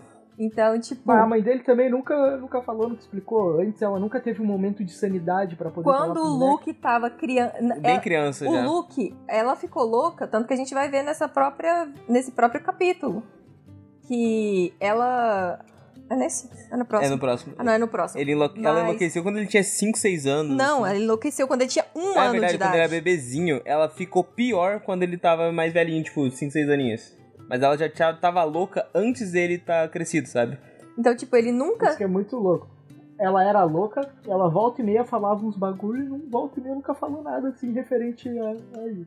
Ah, o quê? Ah, tipo, olha. Tu vai ter um futuro terrível e seu pai não pode fazer nada, tá ligado? Não, não, tipo, ela fala, Tipo- você tem um futuro terrível e você é, É, tão tipo- parecido com seu pai. Tipo, ela fala, ah, você é parecido com o Hermes. Ela, tipo, lança essas que ele é bem, bem parecido com o pai. Só que ela não fala, teu pai não pode interferir, porque ela não tem essa sanidade pra falar eu pro filho entendo, isso. eu entendo o rancor dele, só que eu acho que parando pra pensar, a maioria dos problemas que os filhos, os semideuses têm é o projeto de um pai humano num pai deus, tá ligado? Ou numa mãe deusa. E eles ficam projetando um tipo Mas de pai que não é. é só isso que você tem. Exato, tipo, ele não tem como pensar como um deus, porque ele não é um deus. Ele vai pensar no que ele tem Exato. perto dele. Você por sempre vai pra exemplo, associação. Sim, com certeza. Não só que tem é um como projeto, uma né? criança separar isso, entende? Ele não conseguiria, tipo, quando ele era. tipo, depois que ele foi embora, ele foi para acampamento, ele entendeu que, tipo, os deuses não fazem isso, mas ainda assim é uma escolha não fazer isso, porque, por exemplo, ele tá aparecendo aqui agora.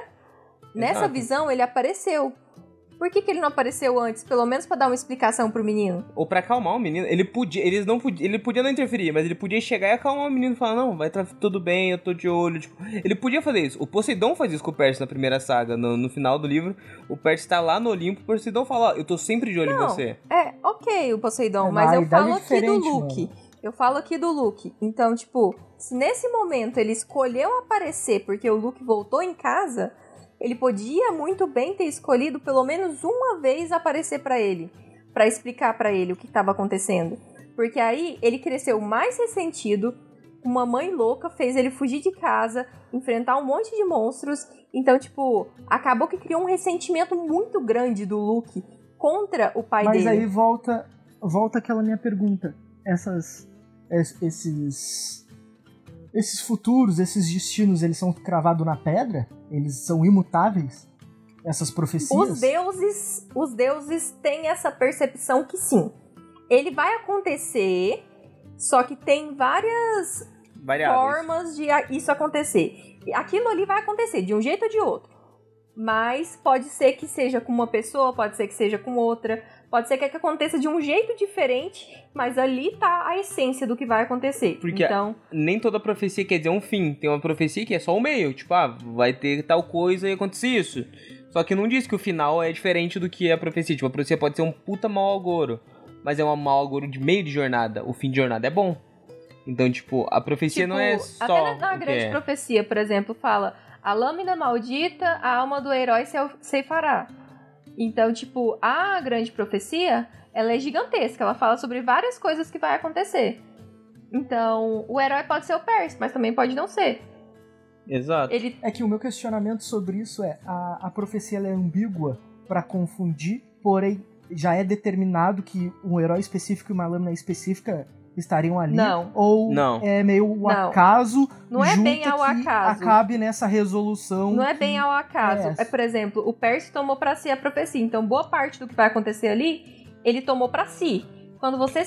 É que nem o Voldemort em Harry Potter. Ele escolhe o o Harry como o. O menino da, de o outubro. menino da profecia.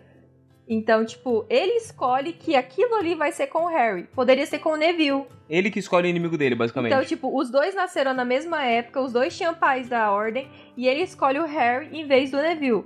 Então, tipo, quando você faz uma escolha de aceitar aquilo ali da mesma forma que o Percy fez, então, tipo, ele tomou a profecia pra si, então, provavelmente, aquilo pode acontecer com ele, tanto que ele fica muito pensativo sobre a profecia. Sim. Só que a profecia vai acontecer. Só que mesmo ele tomando pra si, pode ser que a profecia seja um pouco diferente do que ele esperava, sabe? Depende da, da- do que a profecia tá dizendo. Então ela pode não ser exatamente pra aquela pessoa. Porque você toma pra Ela si. é, e- mas não é, então. Exato, você toma pra si, porque é você molda uma parte dela. Você, tipo, molda um, um aspecto dela que é a parte que você tomou pra si. É, que nem os três grandes. Sim. O filho dos deuses antigos. É, Antigos filhos. é, o herói dos deuses antigos filho. Então, no- os deuses tomaram que são os três grandes, que são os deuses antigos. Então, eles tomaram pra si e aí eles não vão ter filho. Então, tipo, eles escolheram por conta desse pedaço, só que pode ser que não seja eles, entendeu? Exato. Tanto que pode ser herói, não é só no masculino. Herói pra semideus, é semideus, a feminina ainda conta como herói. É um herói semideus, por causa da raça deles. Então, Isso. tipo, podia ter sido uma menina na situação, tipo a Talha. Mas no caso, eles não têm essa mentalidade. É, Não. é porque eles não têm a certeza de quem a profecia fala, mas que ela vai acontecer de alguma forma. Então, depende da- de quem interpreta. Então, os deuses interpretaram que a profecia era para os três grandes. Então, ficou para os três grandes. Então, eles tomaram para si aquilo, entende? Saquei, saquei. Então, tipo, o Luke. Profecia é muito difícil. Exato. Então, tipo, o Hermes saber o destino ali, ele sabe um pedaço da profecia, sabe meio que um, um pedaço do destino do Luke. E ele escolheu ativamente não interferir em momento Exato. nenhum. E ele, escolheu não, ser omisso. É, e ele não interferindo, ele fez com que esse destino acontecesse. Exato. Sendo que ele podia dar uma Mas é que tá, moldada mano. no destino, sabe? que que sabe? deixa essa possibilidade infinito? Que não teve ninguém falando que o bagulho é sempre uma possibilidade, ela pode ser moldável, ou se sempre ia ser aquilo e já era. A ambiguidade tinha só pros personagens. Não É- fala, porque é uma profecia. As Exato. pessoas entendem que, tipo, quando você toma a profecia, você entende que ela é pra você.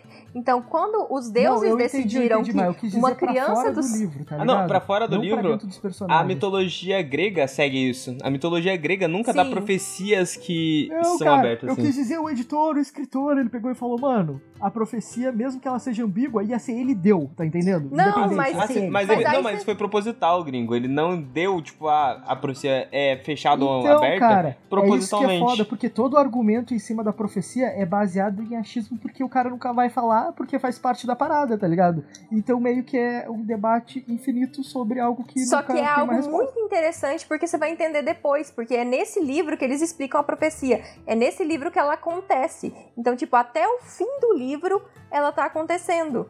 Então, tipo, nesse pedaço aqui ainda não aconteceu o final da, da profecia. Sim. O Percy ainda não. se- porque, igual o Percy tá, tomou a profecia pra si, ele não sabe. Ele vai ter que escolher é, o, o Olimpo arrasar ou, ou salvar. Não, e tem um negócio. Então, tipo, é só depois que isso acontece que aí a profecia vai ter terminado. Aí vai ter essas discussões pra entender alguns pedaços dela. Esse livro ainda mantém aberto que, se o Percy morre na jornada dele, o filho dos deuses antigos pode ser o Nico.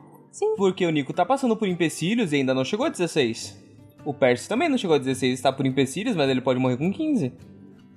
Ele ainda tem como morrer no livro, sabe?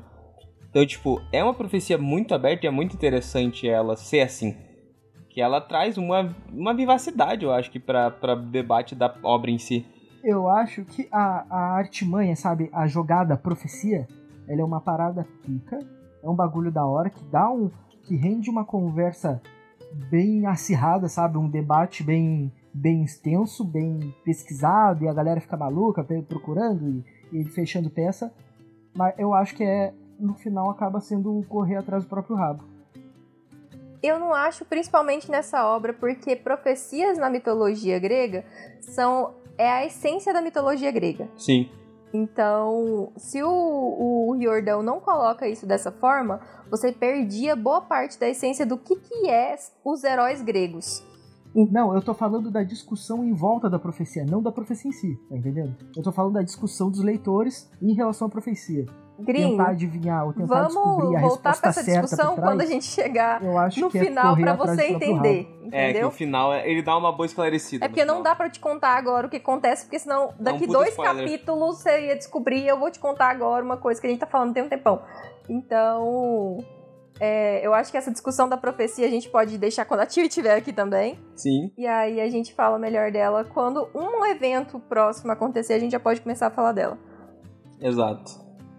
Mas eu acredito que a minha opinião de, de correr atrás do próprio rabo não vai mudar.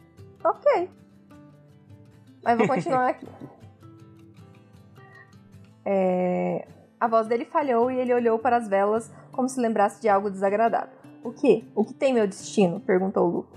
Você não deveria ter voltado, murmurou Hermes. Isso só perturba vocês dois. No entanto, agora vejo que está crescido demais para fugir sem ajuda. Agora? Vou falar com Kiron no acampamento meio-sangue e pedir-lhe que mande um sátiro buscá-lo.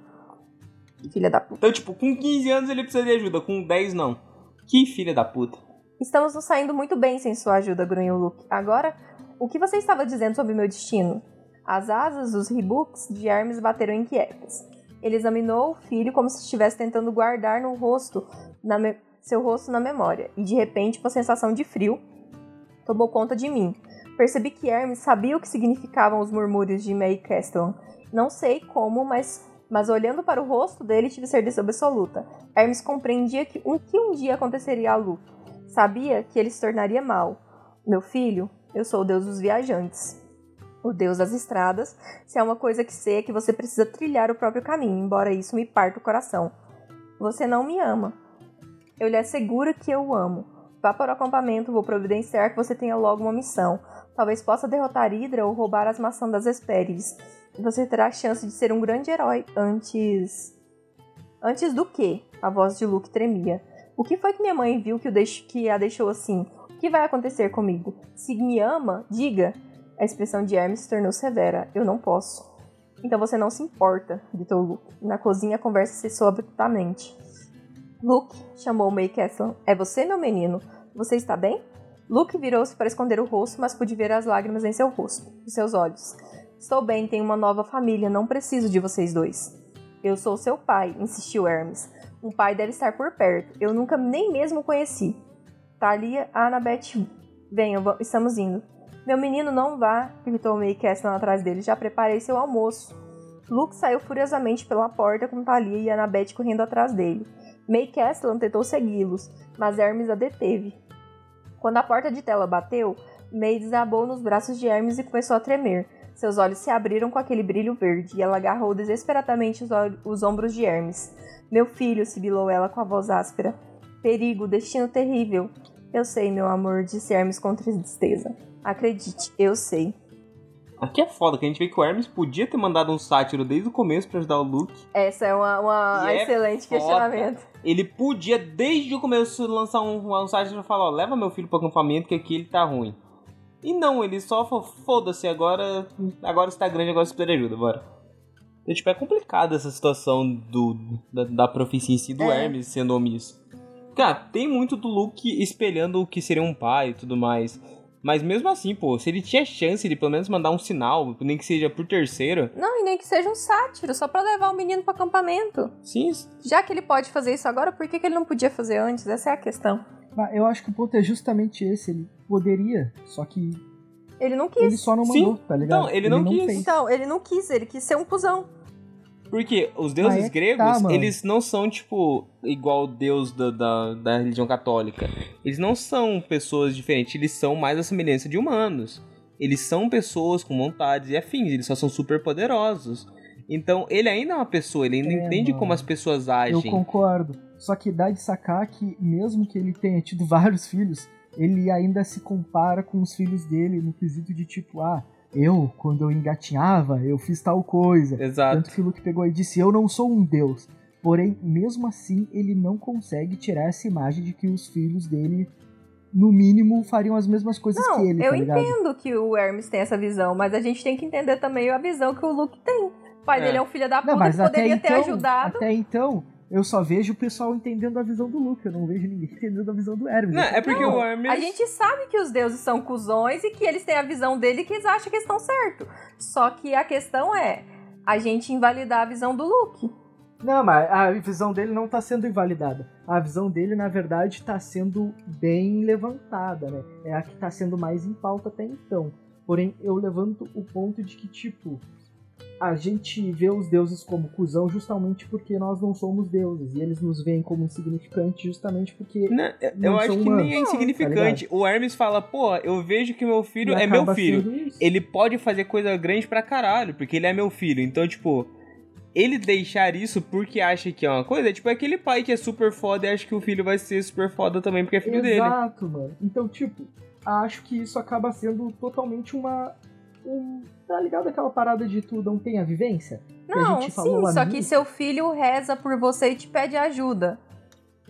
E, e aí você escolhe não fazer isso. Mas, ok, porque pra ele, ele fazer ou não, não vai pesar, tá ligado? Por causa que ele é um filho de um semideus.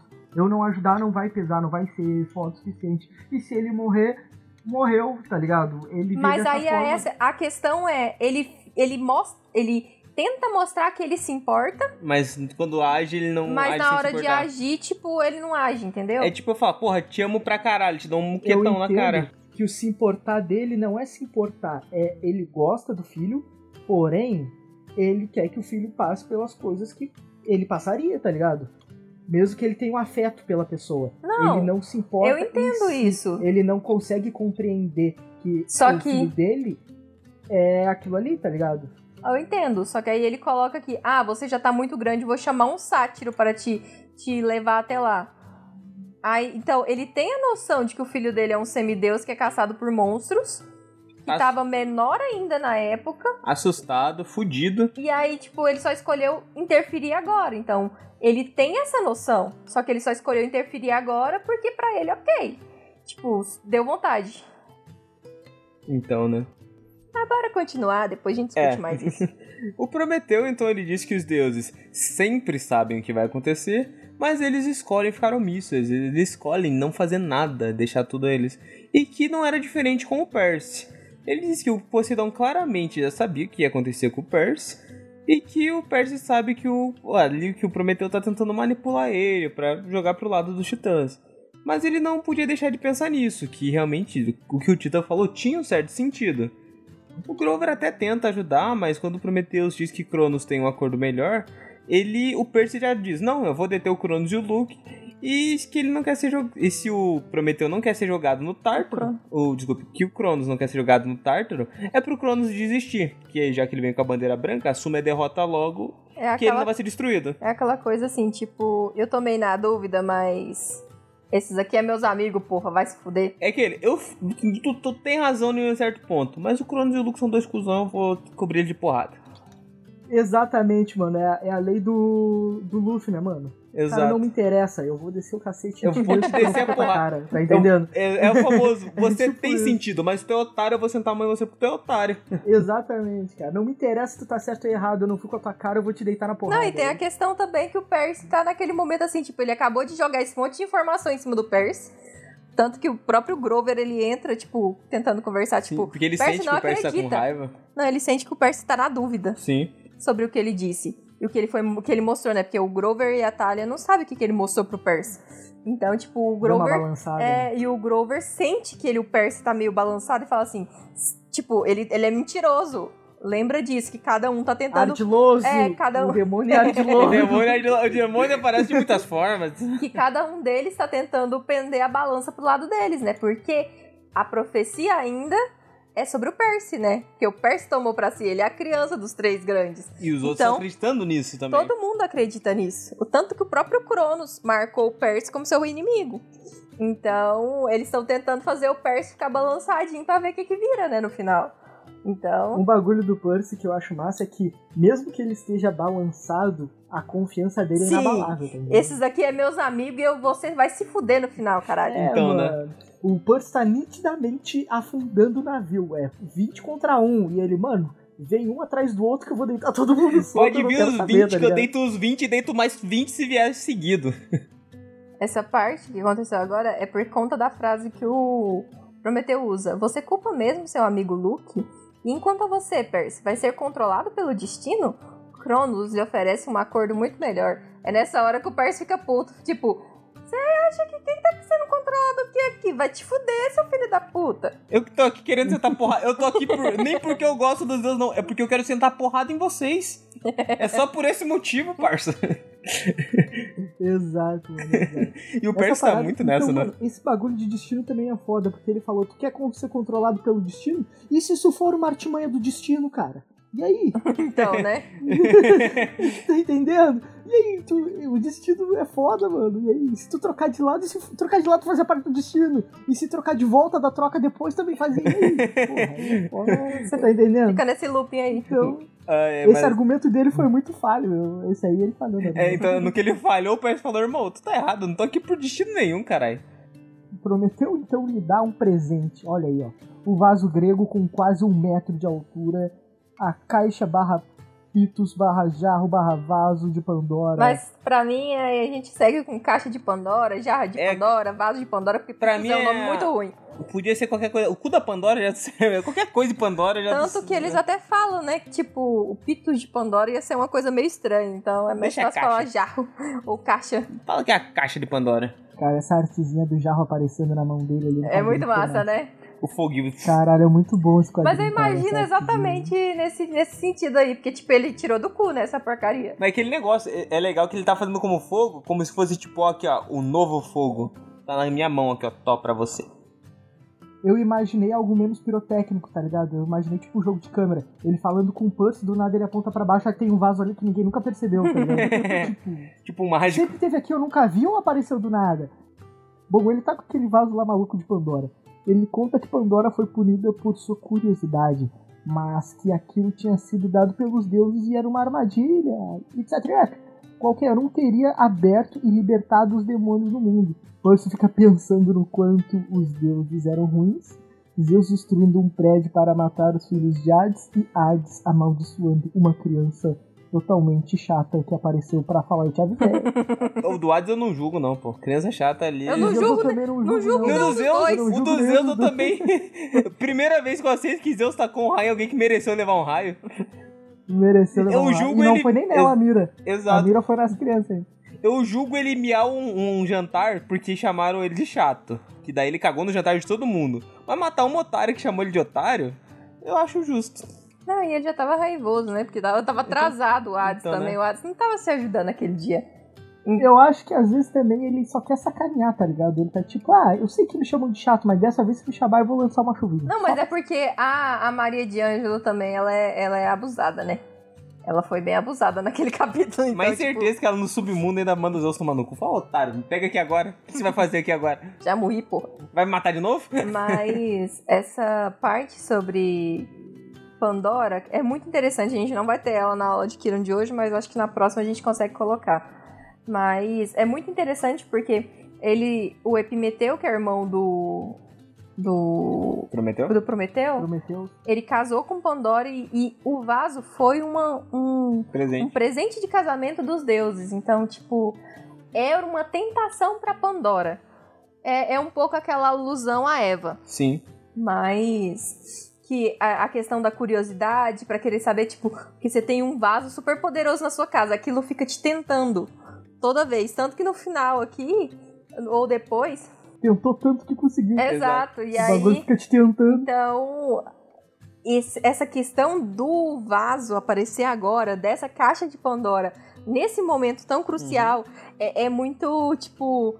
Eles deram isso aqui como uma armadilha e agora ele entregou esse mesmo Como vaso pro Percy. também. Então, tipo, é muito doido essa, essa, essa pensa- esse pensamento. E tipo, ele, e ele fala no começo, ó, eu te dou uma evolução, um novo fogo Não, mas isso raça não tem nada a ver. E agora ele fala, ó, toque teu presentinho aqui, ó. Não, assim. mas isso Não, não, é o que, que ele não tava é prometendo. Isso aqui é só pro Percy poder Não, avisar ele. Não, eu sei, mas ele tá jogando cada uma, tipo, ele sempre joga uma armadilhazinha na fala dele. Desde o começo ele tá muito ardiloso, Ele é muito. ardiloso, Exato. Bruno, Ele, ele é ele ardiloso tá desde o começo guiando pro caminho que ele quer. Ele, ó, eu posso dar umas coisas legais pra humanidade. Agora chega no final, ele, ó, tá aqui, ó, tem um vasinho pra tu me avisar aqui, ó, tá do meu lado. O presente dele é tão óbvio, tão óbvio, só que ele é tão confiante, tão misterioso, que deixa a pulga atrás da orelha da pessoa. cara. Exato, que tu vai falar, mano, será que não tem coisa boa aqui, não? Toda, toda a metáfora por volta, toda a entrega do presente, tudo é muito óbvio que pode, que a merda tá ali, a merda tá enjaulada ali dentro, tá entendendo? Porém, Uhum. ele é tão misterioso, ele sabe lidar tão bem com a situação que tu fica pensando, será mesmo? Ele conduz tão bem o, o rolê que você fica tipo, hum, tem coisa aqui, hein? Você, É, talvez. ele sabe atiçar a curiosidade da pessoa. Isso daí é de Não, e sem né? falar que, por exemplo, ele entrega isso mostrando que os deuses, eles fazem essas artimanhas também pra fazer com que as pessoas próprias se punam com alguma Exato. coisa, porque a Pandora foi punida por um presente que, de- que Zeus deu pra ela e ela abriu. Então, tipo, ela foi punida por esse motivo. Então, por que, que os deuses seriam bons? Então, tipo, ele tá tentando colocar essa imagem dentro da cabeça do Percy, ele tá conseguindo, Sim, porque, porque, o tipo, Percy já lembra direto, pô, Zeus matou um hotel inteiro por causa que xingaram ele. Exato. Ah, desamaldiçoou a criança. Ele não fala, mas Poseidon meteu o boneco na mulher dentro do Não, mas tipo, Atena. isso aí não é uma coisa que o Percy viveu agora. Sim, mas... Não é uma coisa que ele acabou de ver. Sim. Ele sabe que todos os deuses são cuzões. Eles sabem que todos eles têm Eu problemas. nem lembrava, mano. Só Mas que- todos os deuses são os bandos de pau no cu, É, tipo, Isso é- só que ele tá lembrando de agora dessas questões que ele acabou sim, de ver. Sim, Ele tá no mais recente. É que o Percy é um menino também que lida com fatos recentes. Fatos antigos Ah, ele você não é... fica pensando o tempo inteiro que seu pai. é Tipo, um pau no cu. É. não pensa que o pai virou uma égua pra pegar a irmã. E o Prometheus, então, ele continua falando ali que somente Elpis, o espírito da esperança, havia sobrado dentro do vaso. Mas ele só pode sair ali, dali se lhe derem permissão. E é pre- um homem tem que dar permissão, né? É, tipo, a raça humana precisa dar permissão para que o, esse espírito saia dali. Então ele dá o El, eh, ele dá Elpis, ele dá a esperança pro Percy, que no momento em que ele cansar da destruição e ele perder a esperança de- do que tá acontecendo, basta ele apenas abrir aquele jarro que o Prometeu vai saber que eles estão se rendendo e que agora, tipo, ele se rendeu pra Cronos. O Percy não quer de jeito nenhum ficar com aquele vaso, porque, tipo, ele sabe que ele não pode ficar perto daquela porcaria, senão ele vai querer abrir. Então. que é aquela coisa, né? É a tentação. Mas o Prometeu ali, ó, não, é seu, foda-se, tô indo embora, é mais pra vocês, pega a trupe dele e vai todo mundo embora, deixando os meninos ali com o vaso. Tá, mas tipo, o que que acontece? O vaso segue ele, se ele só deixar o vaso ali e sair embora. O que que acontece? O vaso aparece onde ele tá depois? Vamos ver, assim? né? No próximo capítulo você vai ver o que ele vai fazer com o vaso. Ah, é, imaginei que ia ser assim, né? Não quero uma saída fácil. Mano, o Prometeu é o cara mais ardiloso que apareceu até agora. É Esse cara por isso que muito o Grover falou assim: você é o deus mais ardiloso que O tem. titã mais ardiloso que tem essa porra. E o Grover tava certo. O cara Grover é muito nunca erra, ardiloso, pô. velho. Não tem como, mano.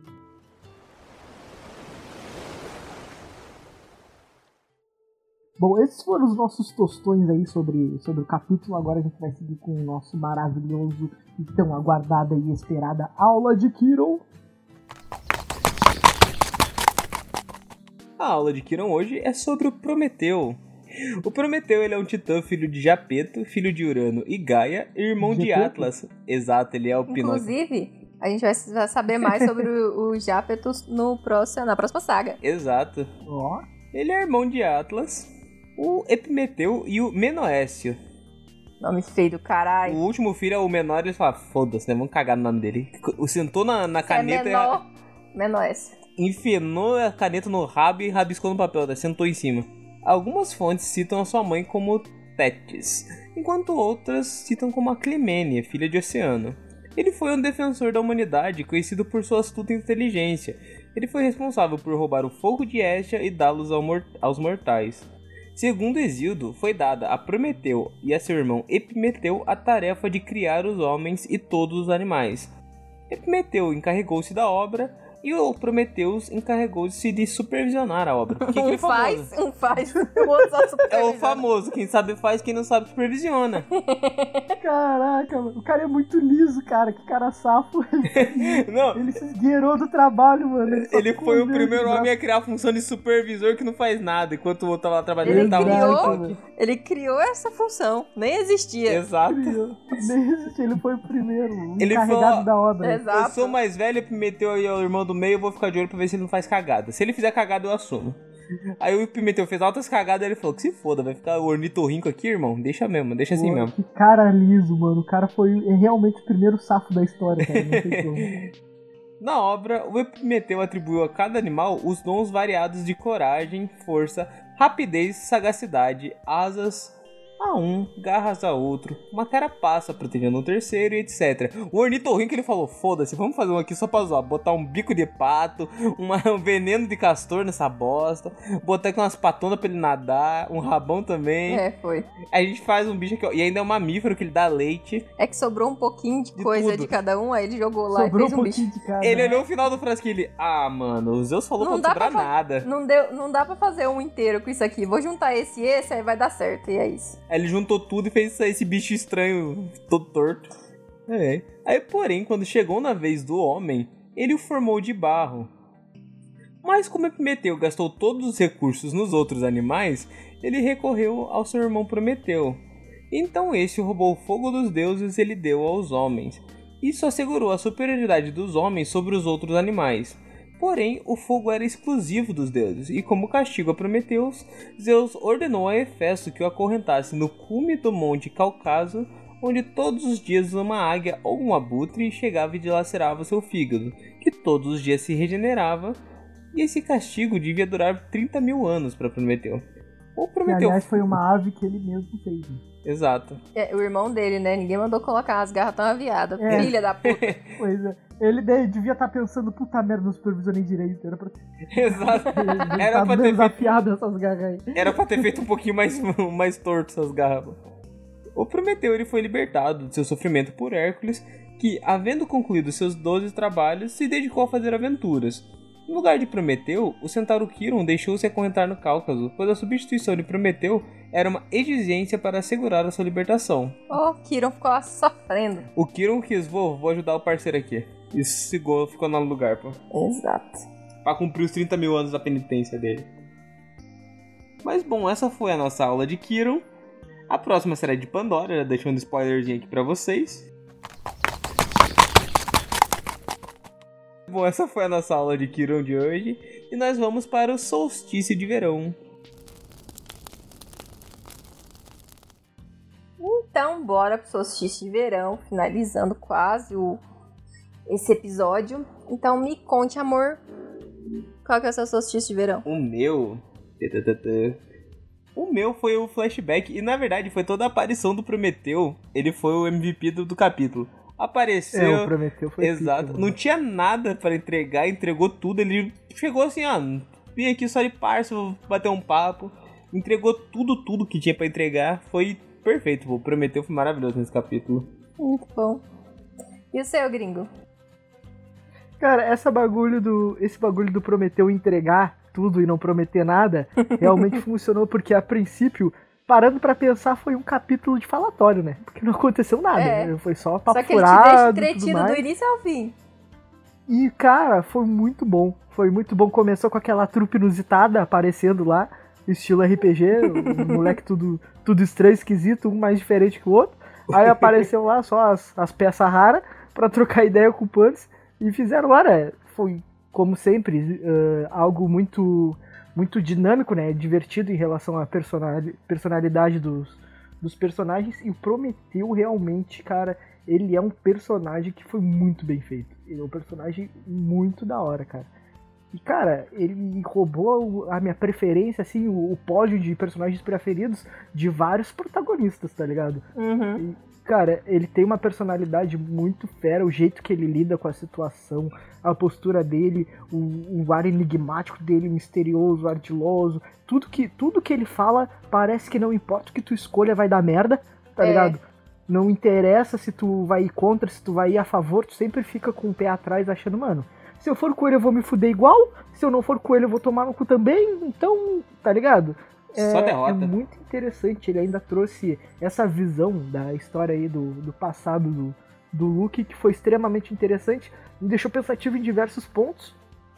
Eu não entendi metade das situações, porém eu fiquei refletindo algumas coisas aí, e caso tenha um debate mais futuro aí, já tem uma, algo mais em mente pra conversar sobre. Eu não entendi metade da situação. Eu não entendi metade, mano. Eu tava tentando entender o, o sentimento dele, tá ligado? Do, do. Do nosso querido Deus aí, não tão querido. Aí, eu sei lá, eu, eu tenho al- algumas ideias mais claras agora sobre o que pode ser. E vocês me esclareceram bastante coisa que fez muito sentido. Então achei interessante a, a conversa. Os levantamentos do Felipe também foram muito pica. Só que o personagem Prometeu não teve como, né, mano? O cara roubou a cena, mano. Ele prometeu tudo. Ele não prometeu tudo. nada, Prometeu entregou tudo, tudo, tudo. cara. Sensacional. E seu amorzinho, qual foi seu solstício de verão? Acho que eu vou escolher. a- Esse capítulo foi todo muito bom, é como todo mundo já falou do Prometeu. Acho que eu vou escolher o pedaço final que ele deixa o vaso ali com o Percy. Então, tipo, é, é muito simbólico e muito ardiloso da parte dele deixar o vaso ali, já que a gente tá usando muito ardiloso pro Prometeu. Era o que eu ia falar, né? A gente nunca falou tão ardiloso assim. Ele né? é eu muito vou escolher a ardiloso. palavra ardiloso como meu solstício de verão. O nome desse capítulo do, no Spotify vai estar Prometeu, o Ardiloso. Já tem o O título. ardiloso, cara. Então, eu acho que eu vou escolher esse pedaço da- do, do vaso de Pandora no final, porque é, uma, é um significado muito pesado pra mitologia. Então, tipo, eu curti bastante todo esse capítulo e todas as discussões que tivemos a respeito. Cara, parando pra pensar, o Prometheus ele foi ardiloso até no, no- na aula de Kiron, né? Onde ele foi lá, ficou só supervisionando. Então, né? o cara não tem, né, mano? Porra, Mano, Muito tá top. ele é muito bom. Impressionante. É isso, então esse foi nosso solstício de verão de hoje. E o podcast ele é lançado semanalmente às sextas-feiras. E você pode encontrar o podcast no Instagram e Twitter, arroba chalé3podcast, grupo do Facebook chalé3podcast e e-mail chalé3contato, arroba gmail.com. Todos os nossos links para ouvir, para mandar mensagem, para fazer o que você quiser, tá lá no link da bio do Instagram, também tem no link da, do Twitter, onde vocês quiserem ter. E também a gente também tem um grupo do, do WhatsApp que o pessoal fica lá conversando. A gente só faz parte dele, a gente não administra o grupo. Mas entrem lá, conversem com a galera, mandem mensagem pra gente. E é isso. Esses foram os nossos tostões sobre o capítulo. A gente acabou tendo várias conversas interessantes e várias reflexões muito loucas. E conversas que ficaram inacabadas que a princípio vamos terminar no futuro. Prometheus roubou a cena, foi maravilhoso. Espero que vocês tenham gostado, ao menos se divertido. E se não, tudo bem. Semana que vem tem de novo, aí vocês podem vir aqui ouvir de novo pra ter certeza se vocês vão gostar, entendeu? Aí, ó, não, fiquei uma dúvida, não sei se eu gostei. Vê na próxima semana. É, em algum desses 100 episódios que estamos se aproximando, tu vai gostar de algum. Então, Exato. se tu não achou, continua ouvindo, que uma hora chega lá. E caso tu não tenha gostado, dê aí é, os seus pontos, né, os seus, os seus tostões sobre, pra ver se em algum momento a gente faz um que te agrade, mas se não fizer também, né? Prometeus, né, filha? Esperamos vocês no próximo capítulo. Valeu, falou e tchau! Tchau, gente. Tchau. Caralho, gente. Eu parando pra pensar, eu acho que essa gravação aqui ficou muito maluca. Porque o meu fone ficou toda hora escorregando. A tio vai ficar louca. Tio e editora vindo aqui pra responder o gringo e dizer que sim, gringo. Eu fiquei muito louca editando esse episódio. Mas é isso, um beijo, gente.